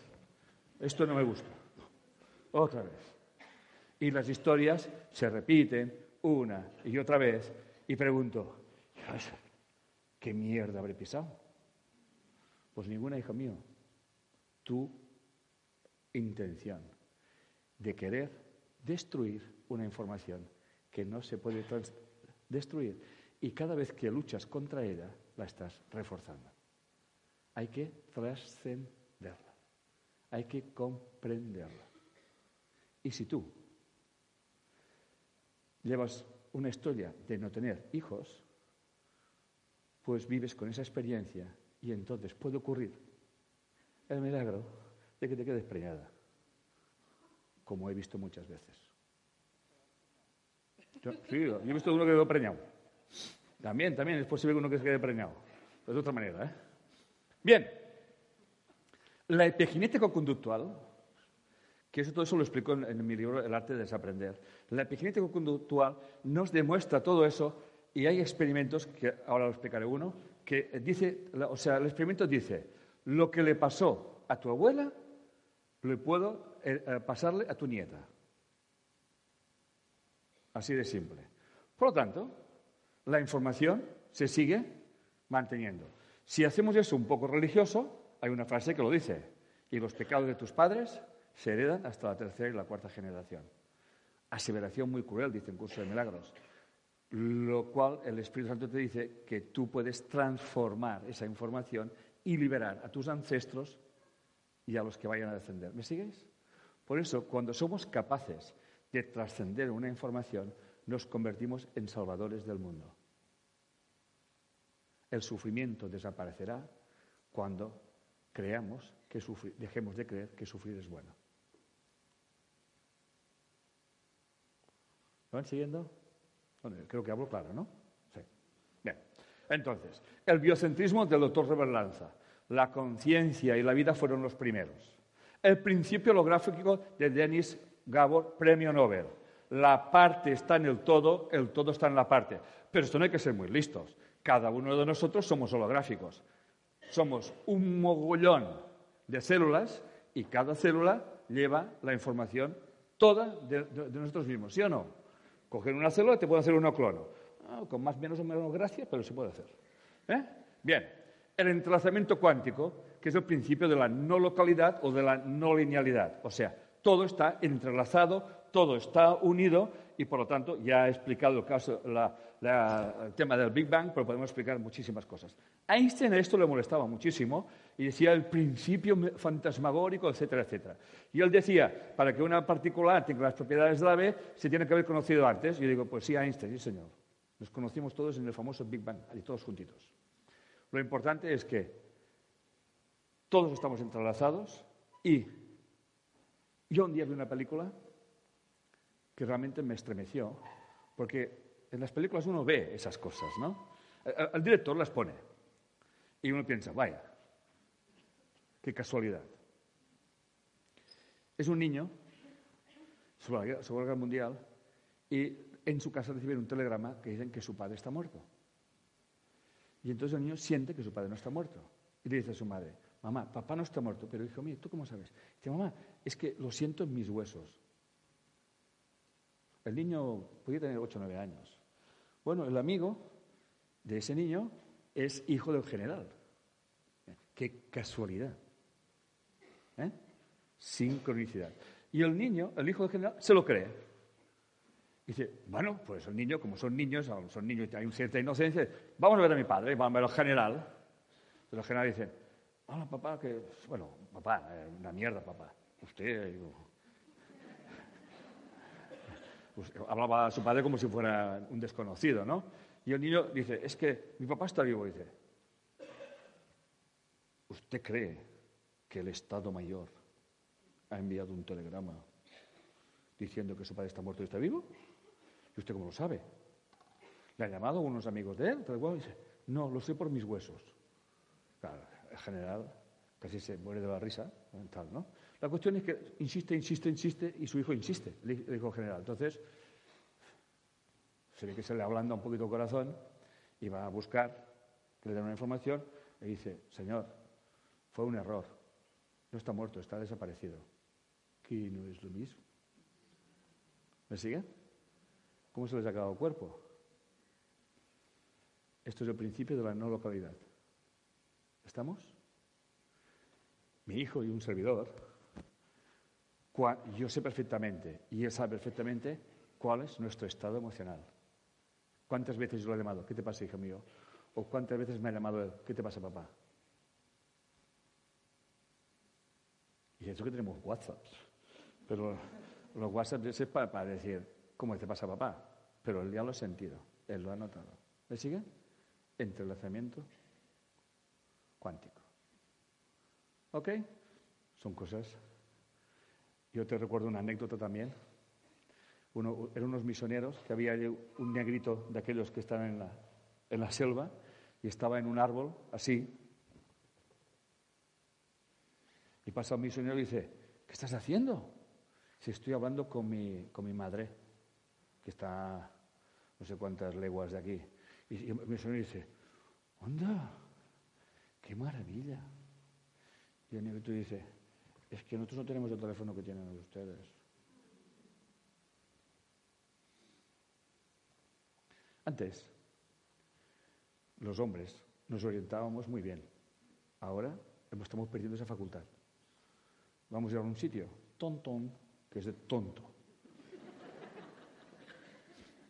¿Me siguen? ¿Eh? Pensemos. Eso te para pensar. Doctor Máximo Sandín, catedrático de una universidad de Madrid, que ahora mismo no me acuerdo y me perdonarán, ah, tiene un libro que es Pensando la vida, pensando la evolución. Y dice, las leyes de la mecánica cuántica se aceptan como propiedades de la materia. Si nosotros somos materia, por lo tanto, las leyes de la física cuántica tienen que estar en nosotros. Y la biología, dice él, al día de mañana estudiaremos biología cuántica. Bruce H. Lipton, que recomiendo que eso lo lean si no se lo han leído, La biología de la creencia y la biología de la transformación, dice, el comportamiento biológico puede ser controlado por fuerzas invisibles como los pensamientos. Y habla la importancia de las creencias y habla de los pensamientos y de los sentimientos, de las emociones como una información que altera nuestra biología. ¿Ok? Y él descubrió, descubrió, descubrió, es científicamente demostrado, pero todavía no se estudia en la universidad, ¿eh?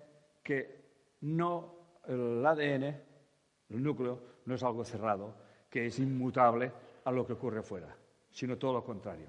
El cerebro es la membrana, la membrana capta la información, esa información la envía al núcleo para que el núcleo haga las proteínas adecuadas para adaptarse al medio. ¿Entienden eso, corazones?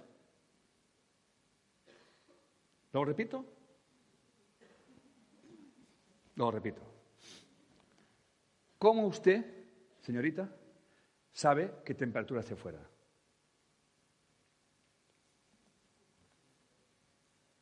No lo sabe porque usted está en un sitio que es acostumbrado. Vamos a imaginarnos que aquí es un sitio constante, el núcleo.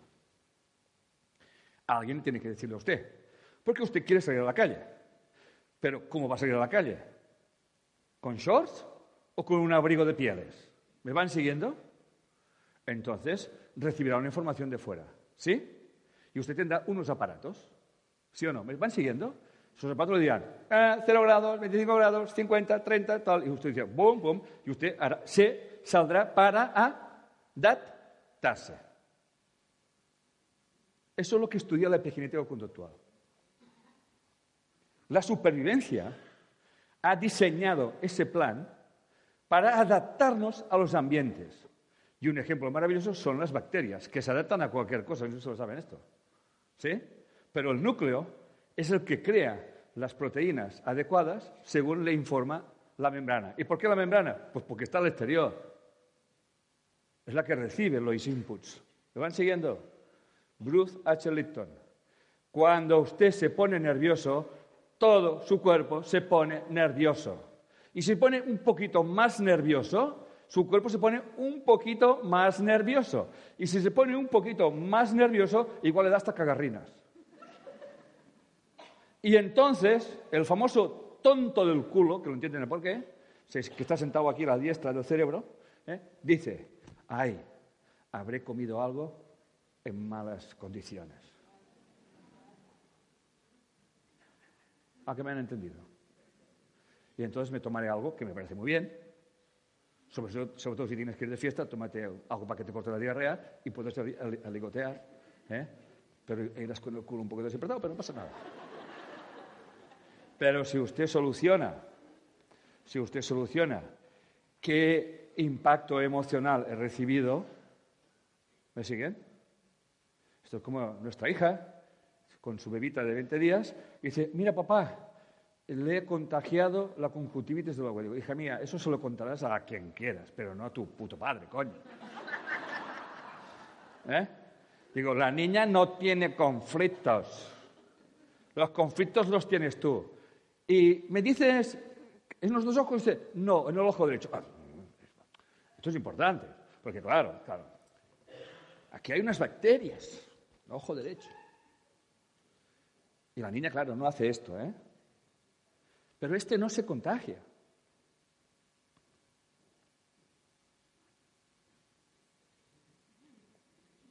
Solamente este. Y curiosamente es el mismo de la madre. Somos las bacterias del ojo derecho. Vamos a contaminar el ojo derecho. Vigila, tú, vigila el ojo derecho, que iba todo el ojo derecho. ¿A qué no son las mismas? Luego hago reflexión. ¿Qué disgusto has cogido que has visto? ¿A alguien que tú consideras una familia? Ah, bueno, quizás la jefa, digo, como que me da que no. Pero yo Oye, ¿le pones agua de tomillo? ¿Eh? ¿O le pones... ¿Es farmacéutica mi hija? O sea, ponle que te la gana, eres farmacéutica, hija mía. ¿Eh? Y al cabo de un rato me dice, ay, gracias, papá. Me llamó fulanita que había vivido eh, con ella, convivido un tiempo con ella, con unos niños muy bonitos, se sentía parte de la familia y tuvo un gran disgusto con la familia. Digo, pues hija mía, ahora ya lo sabes, ya sabes lo que toca. ¿Para qué te has enfadado? ¿Qué no te ha gustado? ¿Qué tienes que aprender? El día siguiente el niño estaba bien. ¿Me sigue? Bueno, pero ha sido gracias al tomillo, que no lo, me lo cabe la menor duda. Pero estaremos de acuerdo que a menos tomando conciencia, que no estoy diciendo que, no haya que limpiar el ojo con tomillo, ¿eh? ni que haya que tomar nada. Pero eso no se cronifica. ¿Me siguen?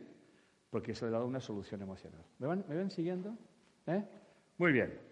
René Descartes dice la importancia de los sentimientos de la madre y él dice que si la madre, lo que dice Descartes, ¿eh?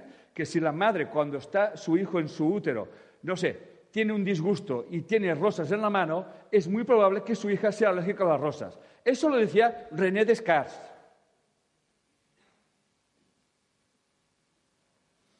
Bueno, es que, no inventamos nada. Lo que hago es recordar cosas. Y Carl Gustav Jung expone, el bebé no es un papel en blanco para ser escrito, viene con una historia, con dramas profundos y neurosis. Muy bien. y siguiendo entonces hay una visión cuántica y dice Max Planck, padre de la física cuántica, cuando le entregaron el premio Nobel dijo ese señor, dijo más cosas que esto, ¿eh? solamente hemos sacado ese párrafo, que es, debemos asumir que detrás de esta fuerza existe una mente consciente e inteligente. Esta mente es la matriz de toda la materia. Ni caso, ¿eh? O sea, vivimos como en la época de la Edad Media, ¿eh? Igual. Hay una información, tenemos la suerte de tener la información y seguimos viviendo como si esa información no funcionase. ¿Me siguen? Pero, como dicen ustedes aquí, brujas, omegas, no haylas. ¿Eh? Pero haylas. haylas. ¿Eh? Haylas. ¿Estamos? Pues esto es lo mismo. Ustedes se lo creerán o no se lo creerán. Pero eso funciona así. ¿eh? ¿Estamos? Y la visión metafísica o búdica es estar en el mundo con una comprensión de que todo está entrelazado y sincronizado. Y eso hace miles de años que se dijo, ¿eh? ¿Ok? Y ahora parece que cuando alguien dice algo como yo, parece que estoy, diciendo barbaridades. No, yo lo que hago es me hago eco. ¿eh? Muy bien. ¿Y cuál es el estudio genérico entonces de la bioneuroemoción? Pues miren, muy fácil. Ya lo han comprendido porque llevo todo el rato explicándolo es llevar a nuestro cliente, a nuestro consultante, a un estado de comprensión de la situación que nos está consultando. ¿Me siguen? A un estado de comprensión. Ese estado de comprensión le hará tomar un otro estado de conciencia. ¿Me siguen? Verá las cosas de otra manera. Y cuando uno se toma ese estado de conciencia, entonces tiene la oportunidad de pasar a la acción. ¿Y qué acción tiene que pasar? Pues la que le dé la gana. Es cosa de él. ¿Qué prestamos atención entonces nosotros? Pues al árbol genealógico, a la situación emocional antes, durante y después del parto, los, conflictos que hay en la edad cronológica, en fin, todas esas situaciones que le estamos explicando, que no tienen por qué ser necesariamente todas, pero las podemos mirar si queremos. Muy bien. ¿Qué técnicas empleamos? Pues empleamos la técnica de, muy parecida de Albert Ellis eh, cuando buscamos el camino al inconsciente. Ahora les explicaré lo que es esa técnica. Estudiamos ciertos aspectos de la medicina germánica, sobre todo cómo la, biología se expresa, según eh, esté en una fase de estrés o en una fase de vagotonía. Eso es muy importante para nosotros. Normalmente, cuando nos estamos curando, pensamos que estamos enfermos. Por ejemplo, cuando ustedes tienen una gripe, ustedes piensan que tienen una enfermedad y no, se están curando. Por eso, realmente, en esa fase curativa es cuando hay que dar la medicina. ¿Estamos? ¿Ok? ¿Cuántas veces tengo que decir yo a mis clientes, oiga, por favor, no haga el imbécil y tome lo que, le dice el médico? ¿eh? Pero tómese algo, porque, porque usted está en fase de vagotónica, está en la fase curativa y las fases curativas eh, la gente se muere en ellas. Por eso los críticos de Hammer decían, todos sus muertos están sanos. ¿Eh? Riéndose de esto, ¿no?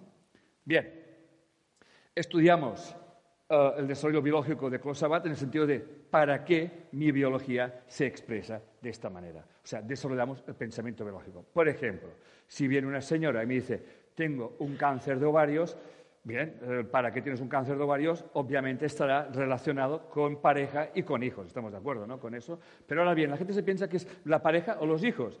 Y la señora que estaba viendo yo no era un tema de parejas ni hijos. Ella, la pareja, eh, no la tenía por tanto, tenía un conflicto de pareja y un día pongo, tengo, hago una conferencia que se llama Los conflictos de pareja. Y alguien pregunta, ¿y los que no tienen pareja? Pues tienen un buen conflicto. Pues también tienen el mismo conflicto, el conflicto de pareja, que no la tiene.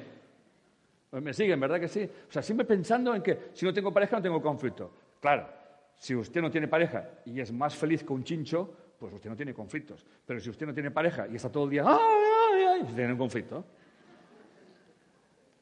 Me, estoy explicando, ¿verdad que sí? ¿Eh? Esto es así de simple, ¿no? Muy bien, estudiamos entonces cuál es el sentido biológico. Entonces puede resultar que yo no tengo pareja porque estoy haciendo el rol de mm, ser madre de mi madre.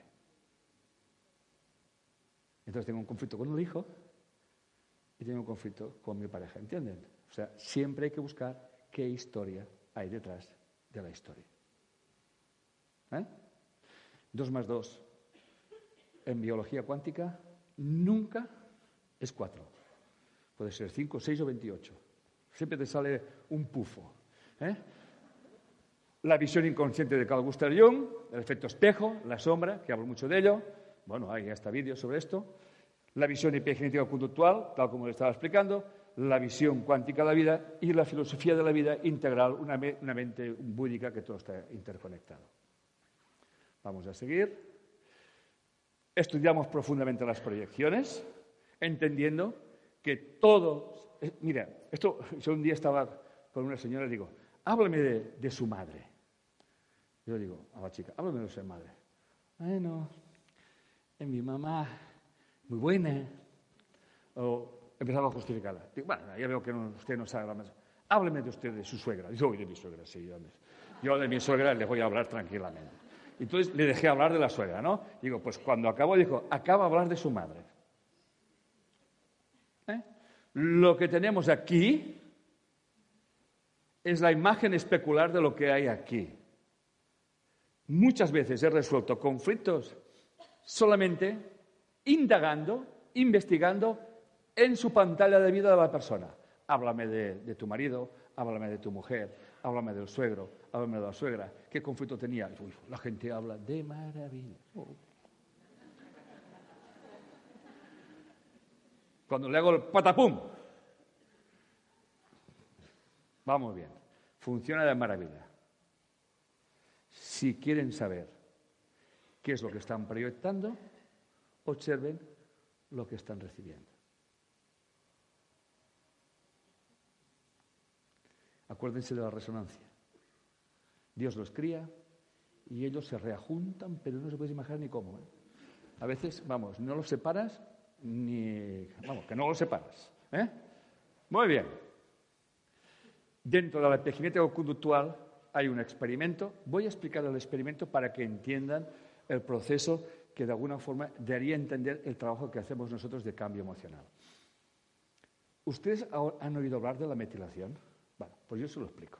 La metilación es un radical, CH3, radical metilo, que es muy normal eh, que, un nuevo ser, cuando se forma, haya una metilación. Muy importante para muchas cosas.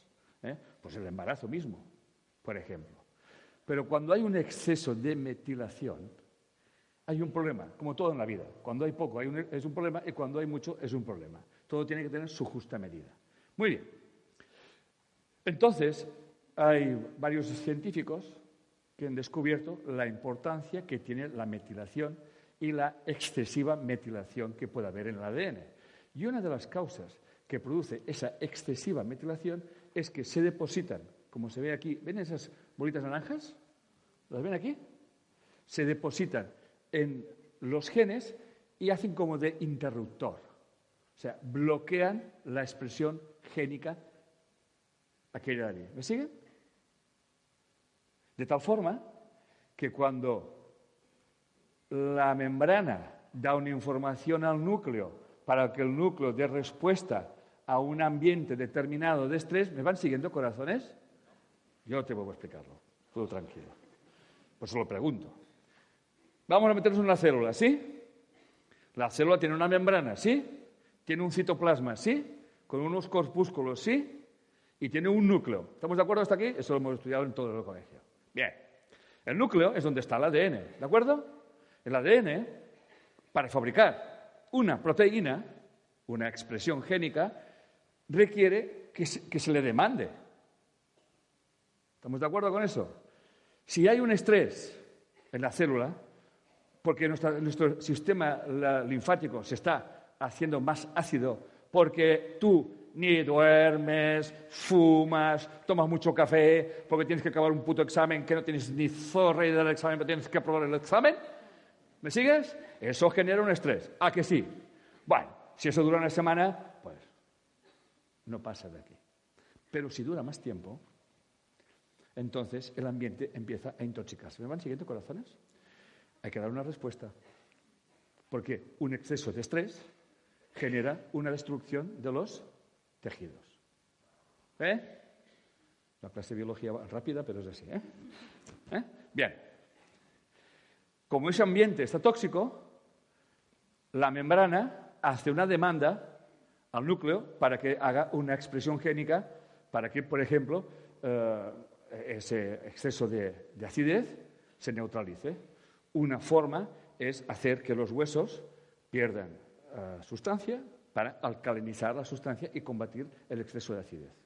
Y eso tiene que recibir una orden, si no, no se hace. Pero resulta que tú vienes de una familia muy desvalorizada, donde llevas una información donde quien más que menos está jodido de los huesos. ¿Me sigues? Y en tu expresión génica eso no se puede expresar, porque si se expresa una, destrucción excesiva del hueso, eh, en tu información esto es peligroso. ¿Me estoy explicando o no me estoy explicando? Y se bloquea. Y entonces enfermas. Por ejemplo, puedes tener una artritis. ¿Sí? Bien. Esto funciona así. Y ahora os pongo un ejemplo y lo van a entender. Es el experimento. Se hace un experimento con ratas. Siempre las ratas pringan, ¿eh? Vamos a ver. Y entonces están las ratas buenas madres y las ratas malas madres. Y tienen ratitas. La diferencia entre las ratitas buenas madres y las malas madres es que las ratitas buenas madres lamen a sus hijas o hijos. Y las otras como que tururú, tururú. Y entonces hacen, miran la expresión génica de unas y de las otras y se dan cuenta que estas están más estresadas, ¿de acuerdo? ¿Eh? Y tienen un exceso de metilación. ¿Sí? ¿Qué hacen los científicos? Cogen a las ratitas de malas madres y las ponen con las buenas madres. Y las de las malas madres las ponen con las malas madres. ¿Sí? Estas ya no les pasa nada porque ya han recibido una impronta positiva, ¿me siguen? Y las otras mejoran, se desmetilizan, mejoran. ¿Qué ha cambiado? Un estado emocional.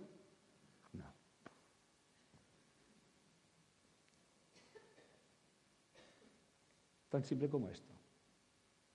¿Me he explicado bien o me he explicado bien? ¿Qué pasa, cariño? ¿No, ¿no has entendido? Yo lo vuelvo a explicar. ¿No? Vale. Entonces, Termina el estudio diciendo, bueno, vamos a buscar entonces un fármaco para desmetilizar.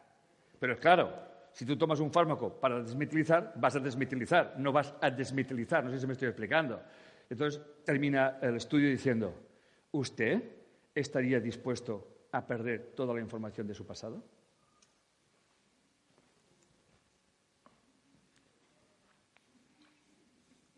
¿Ok? Ahí está. ¿eh? Cuando realmente se puede hacer con la toma de conciencia. Y obviamente con los tratamientos médicos adecuados, pero la toma de conciencia facilita las defensas del cuerpo, ¿me sigues? Más la ayuda de los tratamientos, que es lo que estamos hablando. ¿Queda claro esto? Muy bien. Emociones y sentimientos. El sentimiento, todo eso es de Antonio Radamasio. El sentimiento es un componente integral de la maquinaria de la razón. El sentimiento es lenguaje específico del cuerpo. Las emociones pertenecen al cuerpo y los sentimientos a la mente, pero van totalmente ligados. Esto es al revés, es un error. Los sentimientos pertenecen al cuerpo y las emociones pertenecen a la mente y van totalmente ligados. corregido, ¿eh? Las emociones pertenecen a la mente y los sentimientos al cuerpo. ¿Por qué? Porque el sentimiento es un pensamiento que uno, puede, llegar a generar un sentimiento sin haberlo vivido aquí. Ahora lo explicaré. ¿eh? Entonces, las emociones, dice Antonio Redamasio, son indispensables para tomar decisiones. Si no hay emoción, no tomas decisiones, eso está clarísimo, obviamente. Y todas las emociones generan sentimientos, pero no todos los sentimientos se originan en las emociones. Hay emociones que son mentales. Atención, paréntesis. Y entonces Antonio R. Damasio dice algo que para mí es increíblemente interesante para lo que estamos haciendo. Y es que cuando yo genero un sentimiento que no está basado en mis emociones, genero una emoción que le llamaremos secundaria o emoción social. ¿Me siguen? O sea, la emoción que me permito expresar. Y esa emoción, con ella no vamos a ninguna parte. No vamos a ninguna parte. ¿Van siguiéndome? En cambio, la emoción que yo reprimo, que llamamos oculta, es la que tenemos que ir a buscar. Dicho de otra manera, yo puedo pasarme una situación y decir, estoy triste. Pero si yo digo que estoy triste, estoy triste, estoy seguro que no estoy triste. Hay otra emoción que tengo que encontrar, que es la que reprimo y que es la que no expreso. ¿Ok? Pues eso, eso es muy importante. A la emoción que yo expreso fácilmente le llamaremos emoción secundaria y a la emoción que reprimimos llamaremos emoción primaria, tal como dice eh, Antonio Redamasio. Sentir nuestros estados emocionales, que es lo mismo que ser conscientes de las emociones y sentimientos, nos ofrece la flexibilidad de respuesta basada en la historia particular de nuestras interacciones con el ambiente. Atención, que esa frase es realmente increíble. Al final, nuestra historia, la historia que nos explicamos y la historia que explicamos es falsa. Está basada en unos sentimientos creados por la razón y luego le pongo una emoción. ¿Me siguen? Y tapo la emoción realmente que me importa y que es la causante de todo. Y eso lo tengo, creo que viene, expresado en ese diagrama, que es de un servidor, que lo único que se limitó a hacer es lo que explicaba Antonio de Radamasio. Y dice, hay una situación. Uno, ¿de acuerdo? Esta situación, la línea roja, va directamente al sistema límbico, que es la parte del cerebro que regula los estados emocionales, etcétera, etcétera. No voy a hablar de ellos porque me llevaría un rato. Bien, este, este uh, impacto se recibe en el cuerpo y yo experimento una esas sensaciones en mi cuerpo, ¿sí o no? ¿Quién no ve una imagen impactante en televisión y, nota ¿No os ha pasado nunca o están muertos ustedes? No, han pasado, que sé. Entonces notan, notan algo, ¿no? ¡Pum! O me duele la cabeza, o, algo le sucede, ¿sí o no? Esa reacción, sensación física. Esta sensación física va directamente a la corteza sensorial y a la, y a la corteza somatomotora. Y hacemos algo hacemos una reacción. ¿Sí? ¿Me siguen? Pero a veces no lo hacemos. A veces no lo hacemos. Y le damos una explicación racional. Llevamos la información al razonamiento. Entonces decimos, ah, bueno, es que esto es que he dormido con el culo al aire. Es que, claro, la comida estaba mala es que hacía mucho frío, pero no pienso que éramos cinco, hacía mucho frío y los demás están bien. Y no pienso que éramos seis cenando, los comimos lo mismo y, los demás están bien. No, no, es que debía tener mal cuerpo, fijo. ¿Pero por qué tenías mal cuerpo? ¿Con qué habías aderezado la comida? ¿Eh? Resulta que te llamó alguien, porque ahora sí todo el mundo, todo el mundo se reúne para no hablar, son papear el móvil. ¿Se han dado cuenta de eso? Entonces, vamos a cenar. Mira. En vez de hablar, nos enseñamos fotografías. ¿No?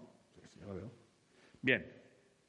Recibes una llamada, es un impacto, estás cenando, y lo que era gloria se convierte en mierda, rápidamente. ¿Me siguen? Bien. Cuando esa emoción la reprimo, le doy una explicación racional, se me, va repitiendo la situación. O siga, mi marido me da un par de hostias hoy, me las da mañana, me las da pasado mañana, al mes siguiente, al hace el año, ¿me siguen? ¿Eh? Hasta que eso pega una castaña, ¿sí? Voy reprimiendo las emociones auténticas, me van siguiendo corazones, sigue actuando en el inconsciente, no se le da respuesta consciente, me van siguiendo corazones, sigue enviando la información a, nuestro cuerpo, me van siguiendo corazones y al cabo un tiempo, ¡ah! Tengo una enfermedad. ¿Sí? Esto no me lo he inventado yo, ¿eh? Eso lo he dibujado yo, eso sí. Pero entendiendo lo que explicaban gente más erudita que yo. Bien. El soporte psicológico me gusta mucho de Albert Ellis, que es un psicólogo que en la Universidad de Psicología apenas se habla de él. Y yo me pregunto, ¿y por qué no? Pero como yo soy un poco un ratoncito de laboratorio, me gusta buscar cosas. Entonces, Albert Ellis dice, se llama también la terapia del ABC, y dice, hay un acontecimiento. Hay un acontecimiento que llamaremos A. Ese acontecimiento me provoca unas consecuencias C. ¿Sí? ¿De acuerdo? Pasa algo. Si no, yo repito eso para que lo entiendan porque eso es fundamental. ¿eh? Piensen que en ese rato les estoy haciendo un winzip de, de mucha información, no sé si se han dado cuenta de esto. ¿Eh? Tengo unos acontecimientos, los que sean, y tengo unas consecuencias. Pues me duele la cabeza, me, coge, me he resfriado, me encuentro mal, me sube la tensión. ¿Me siguen corazones? Bien. La gente piensa que para que eso desaparezca tengo que matar a, ¿Me siguen? Tengo que quitar los acontecimientos. Y en realidad lo que hay que cambiar son las creencias. Ve. ¿Me siguen? Ese señor desarrolla una, metodología que le llaman las creencias irracionales, que no las voy a explicar aquí porque eso me lleva, es una clase que doy en la, en la formación. Las creencias irracionales, que son 11. Pero si las quieren saber, con que pongan en Google creencias irracionales de la Albert Ellis, te las enseñarán y te las lees. ¿Ok? Hay tres muy importantes con relación a mí, con relación a los demás y con relación al mundo. ¿eh? Con relación a mí, con relación a los demás y con relación al mundo, y no hace falta que os diga más. La culpa de todo lo que me ocurre siempre, ya lo sabéis, la tiene el otro. ¿Eh? Entonces, este señor, en su terapia, hace comprender a sus clientes, a sus pacientes, que en realidad los acontecimientos muchas veces no se pueden cambiar. Muchas veces. ¿Estamos? Si te has quedado sin trabajo, te has quedado sin trabajo. Si tu marido se ha ido con una pendeja, pues se ha ido con una pendeja y punto. Quiero que vuelva. Pues va a ser que no. ¿Me siguen? Hay que cambiar las creencias. Nos ponemos enfermos por las creencias y no nos curamos por las mismas creencias.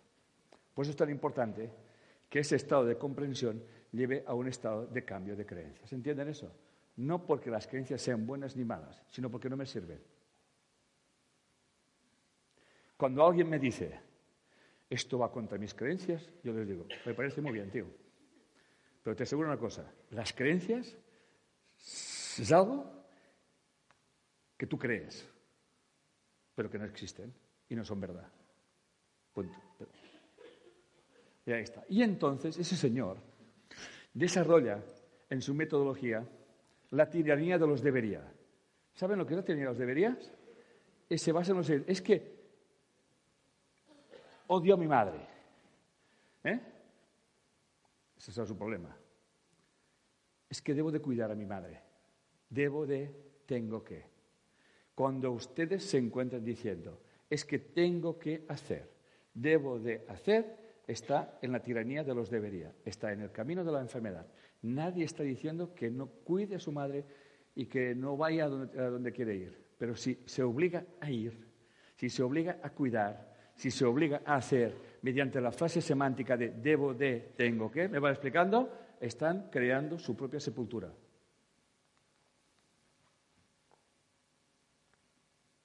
No me lo he inventado yo. Semántica general de Kronsky. Confundimos nuestro mapa mental con el territorio. ¿Qué quiere decir? Que sí o sí, todo lo que veo tiene que encajar en mi mapa mental. ¿Estamos? Y lo que no cuadra, o es feo, o engorda, o pecado, o lo que sea. ¿Estamos? Y ese señor aplicaba a sus pacientes las filosofías de Confucio y de Buda y un servidor los principios metafísicos de un curso de milagros que más o menos va por ahí. Para comprender que no estamos separados, que todo tiene una razón de ser y que en tu hermano o hayas la salvación o hayas la perdición. Y que tu hermano lo único que necesita es tu bendición, porque gracias a él sabes qué es lo que tienes que corregirte a ti. ¿Ok? Bien, ahí está. Bien. Y aplicamos el método, ya estamos terminando. Buscamos el escenario, tal como explicaba, esa, esa situación previa donde se colocan las semillas. Tú te puedes casar con un señor. Si este señor te pisa el pie, por ejemplo, yo bajo y le piso el pie a esta señorita, puede pensar que yo me he despistado y le he pisado el pie, ¿sí o no? Si yo sigo andando y le vuelvo a pisar el pie y no quita el pie, tiene un problema, ¿eh? Ella tiene un problema. ¿Me siguen? Alguien dijo que si alguien te miente una vez, lo puedes perdonar. Si te miente dos veces, te mentirá tres, cuatro y veinticinco. No me sirve. A mí me pueden dar una hostia. Si me dan dos, tengo un problema.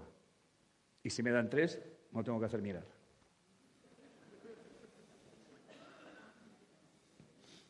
Y en la medida que tú me digas que yo lo quiero mucho, en esta misma medida me estás diciendo lo mucho que no te quieres. Ni un gramito más, ni un gramito menos. Buscamos el momento que se produce el estrés, buscamos esta emoción oculta, este resentimiento, entonces con esa información buscamos la resonancia en el árbol para que nuestro cliente, nuestro consultante pueda comprender que lo que le está pasando no es que sea un imbécil, sino que es un ser bendito, que es el, ser elegido por el inconsciente familiar para trascender una información que sus ancestros o no podían, o no sabían, o no eran capaces. Y a eso, cariño, se le llama un acto de amor. Y entonces, sin proponérselo, ustedes pasan de ser víctimas a ser salvadores del mundo, porque son capaces de perdonar los pecados. ¿Me siguen? Pueden aplaudir, ¿eh?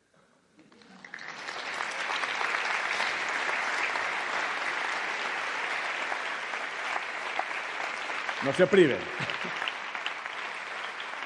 Cuando la persona ha comprendido esto y entra en un estado de, paz interior, entra en un periodo de convalescencia, que yo lo llamo cuarentena, que la gente no acaba de entender porque lo debo explicar fatal. A ver si hoy lo explico mejor. La cuarentena no es algo que yo deba de hacer para curarme. La cuarentena es un periodo que yo me doy de descanso y de reposo y de desconexión porque estoy en un periodo de convalescencia. ¿Me siguen? Y esa nueva información que acabo de recibir ha producido un cambio neurológico en mi cerebro. ¿Me van siguiendo? Y eso resulta que necesita 40 días. La cuarentena, si me preguntan ustedes por qué 40 días, yo les contestaré, yo qué sé. Pero la verdad es que son 40 días. 40 días y toda una mujer cuando acaba de, parir para recuperar su, su, historia.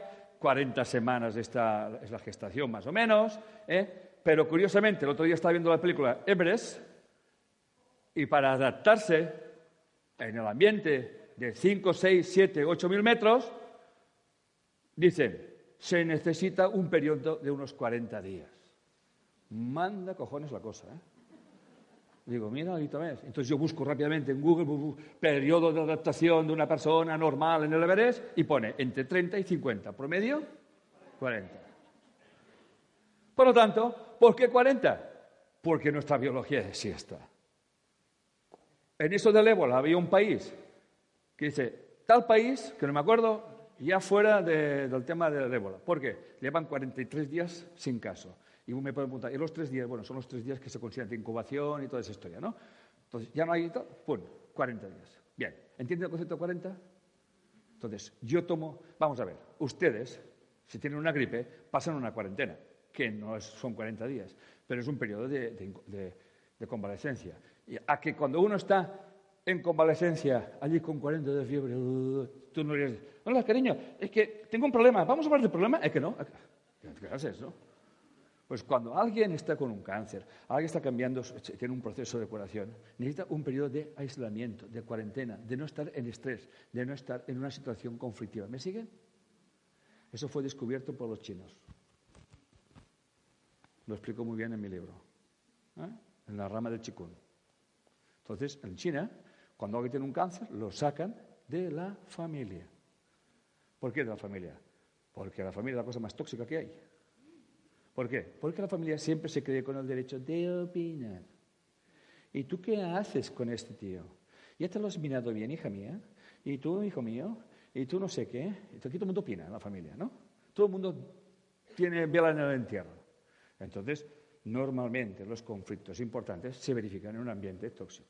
Cuando la persona se aísla, toma conciencia, sus neuronas se encajan bien, me siguen, entonces puede volver al ambiente y decidir qué es lo que quiere hacer con su vida. ¿Me estoy explicando o no me estoy explicando? Hay gente que me dice, he hecho la cuarentena, estoy igual, pero en la cuarentena se van a su padre, al perro, a la madre, se mató Cristo. ¿Eh? Están todo el día pensando, ay, mi mamá, ¿qué pensará? Ay, cómo sufrirá mi mujer, ay, cómo sufrirán mis hijos. Y claro, para el inconsciente, los hijos, la madre, el perro está en tu cuarentena. Cuando tomas conciencia, necesitas ese periodo de aislamiento. Necesitas ese periodo de estar contigo mismo para conectarte, reconectarte y hacer un reset en tu vida. ¿Me siguen? Esta es la cuarentena. Por eso, había una isla en las Islas Baleares que se llama la isla de la cuarentena.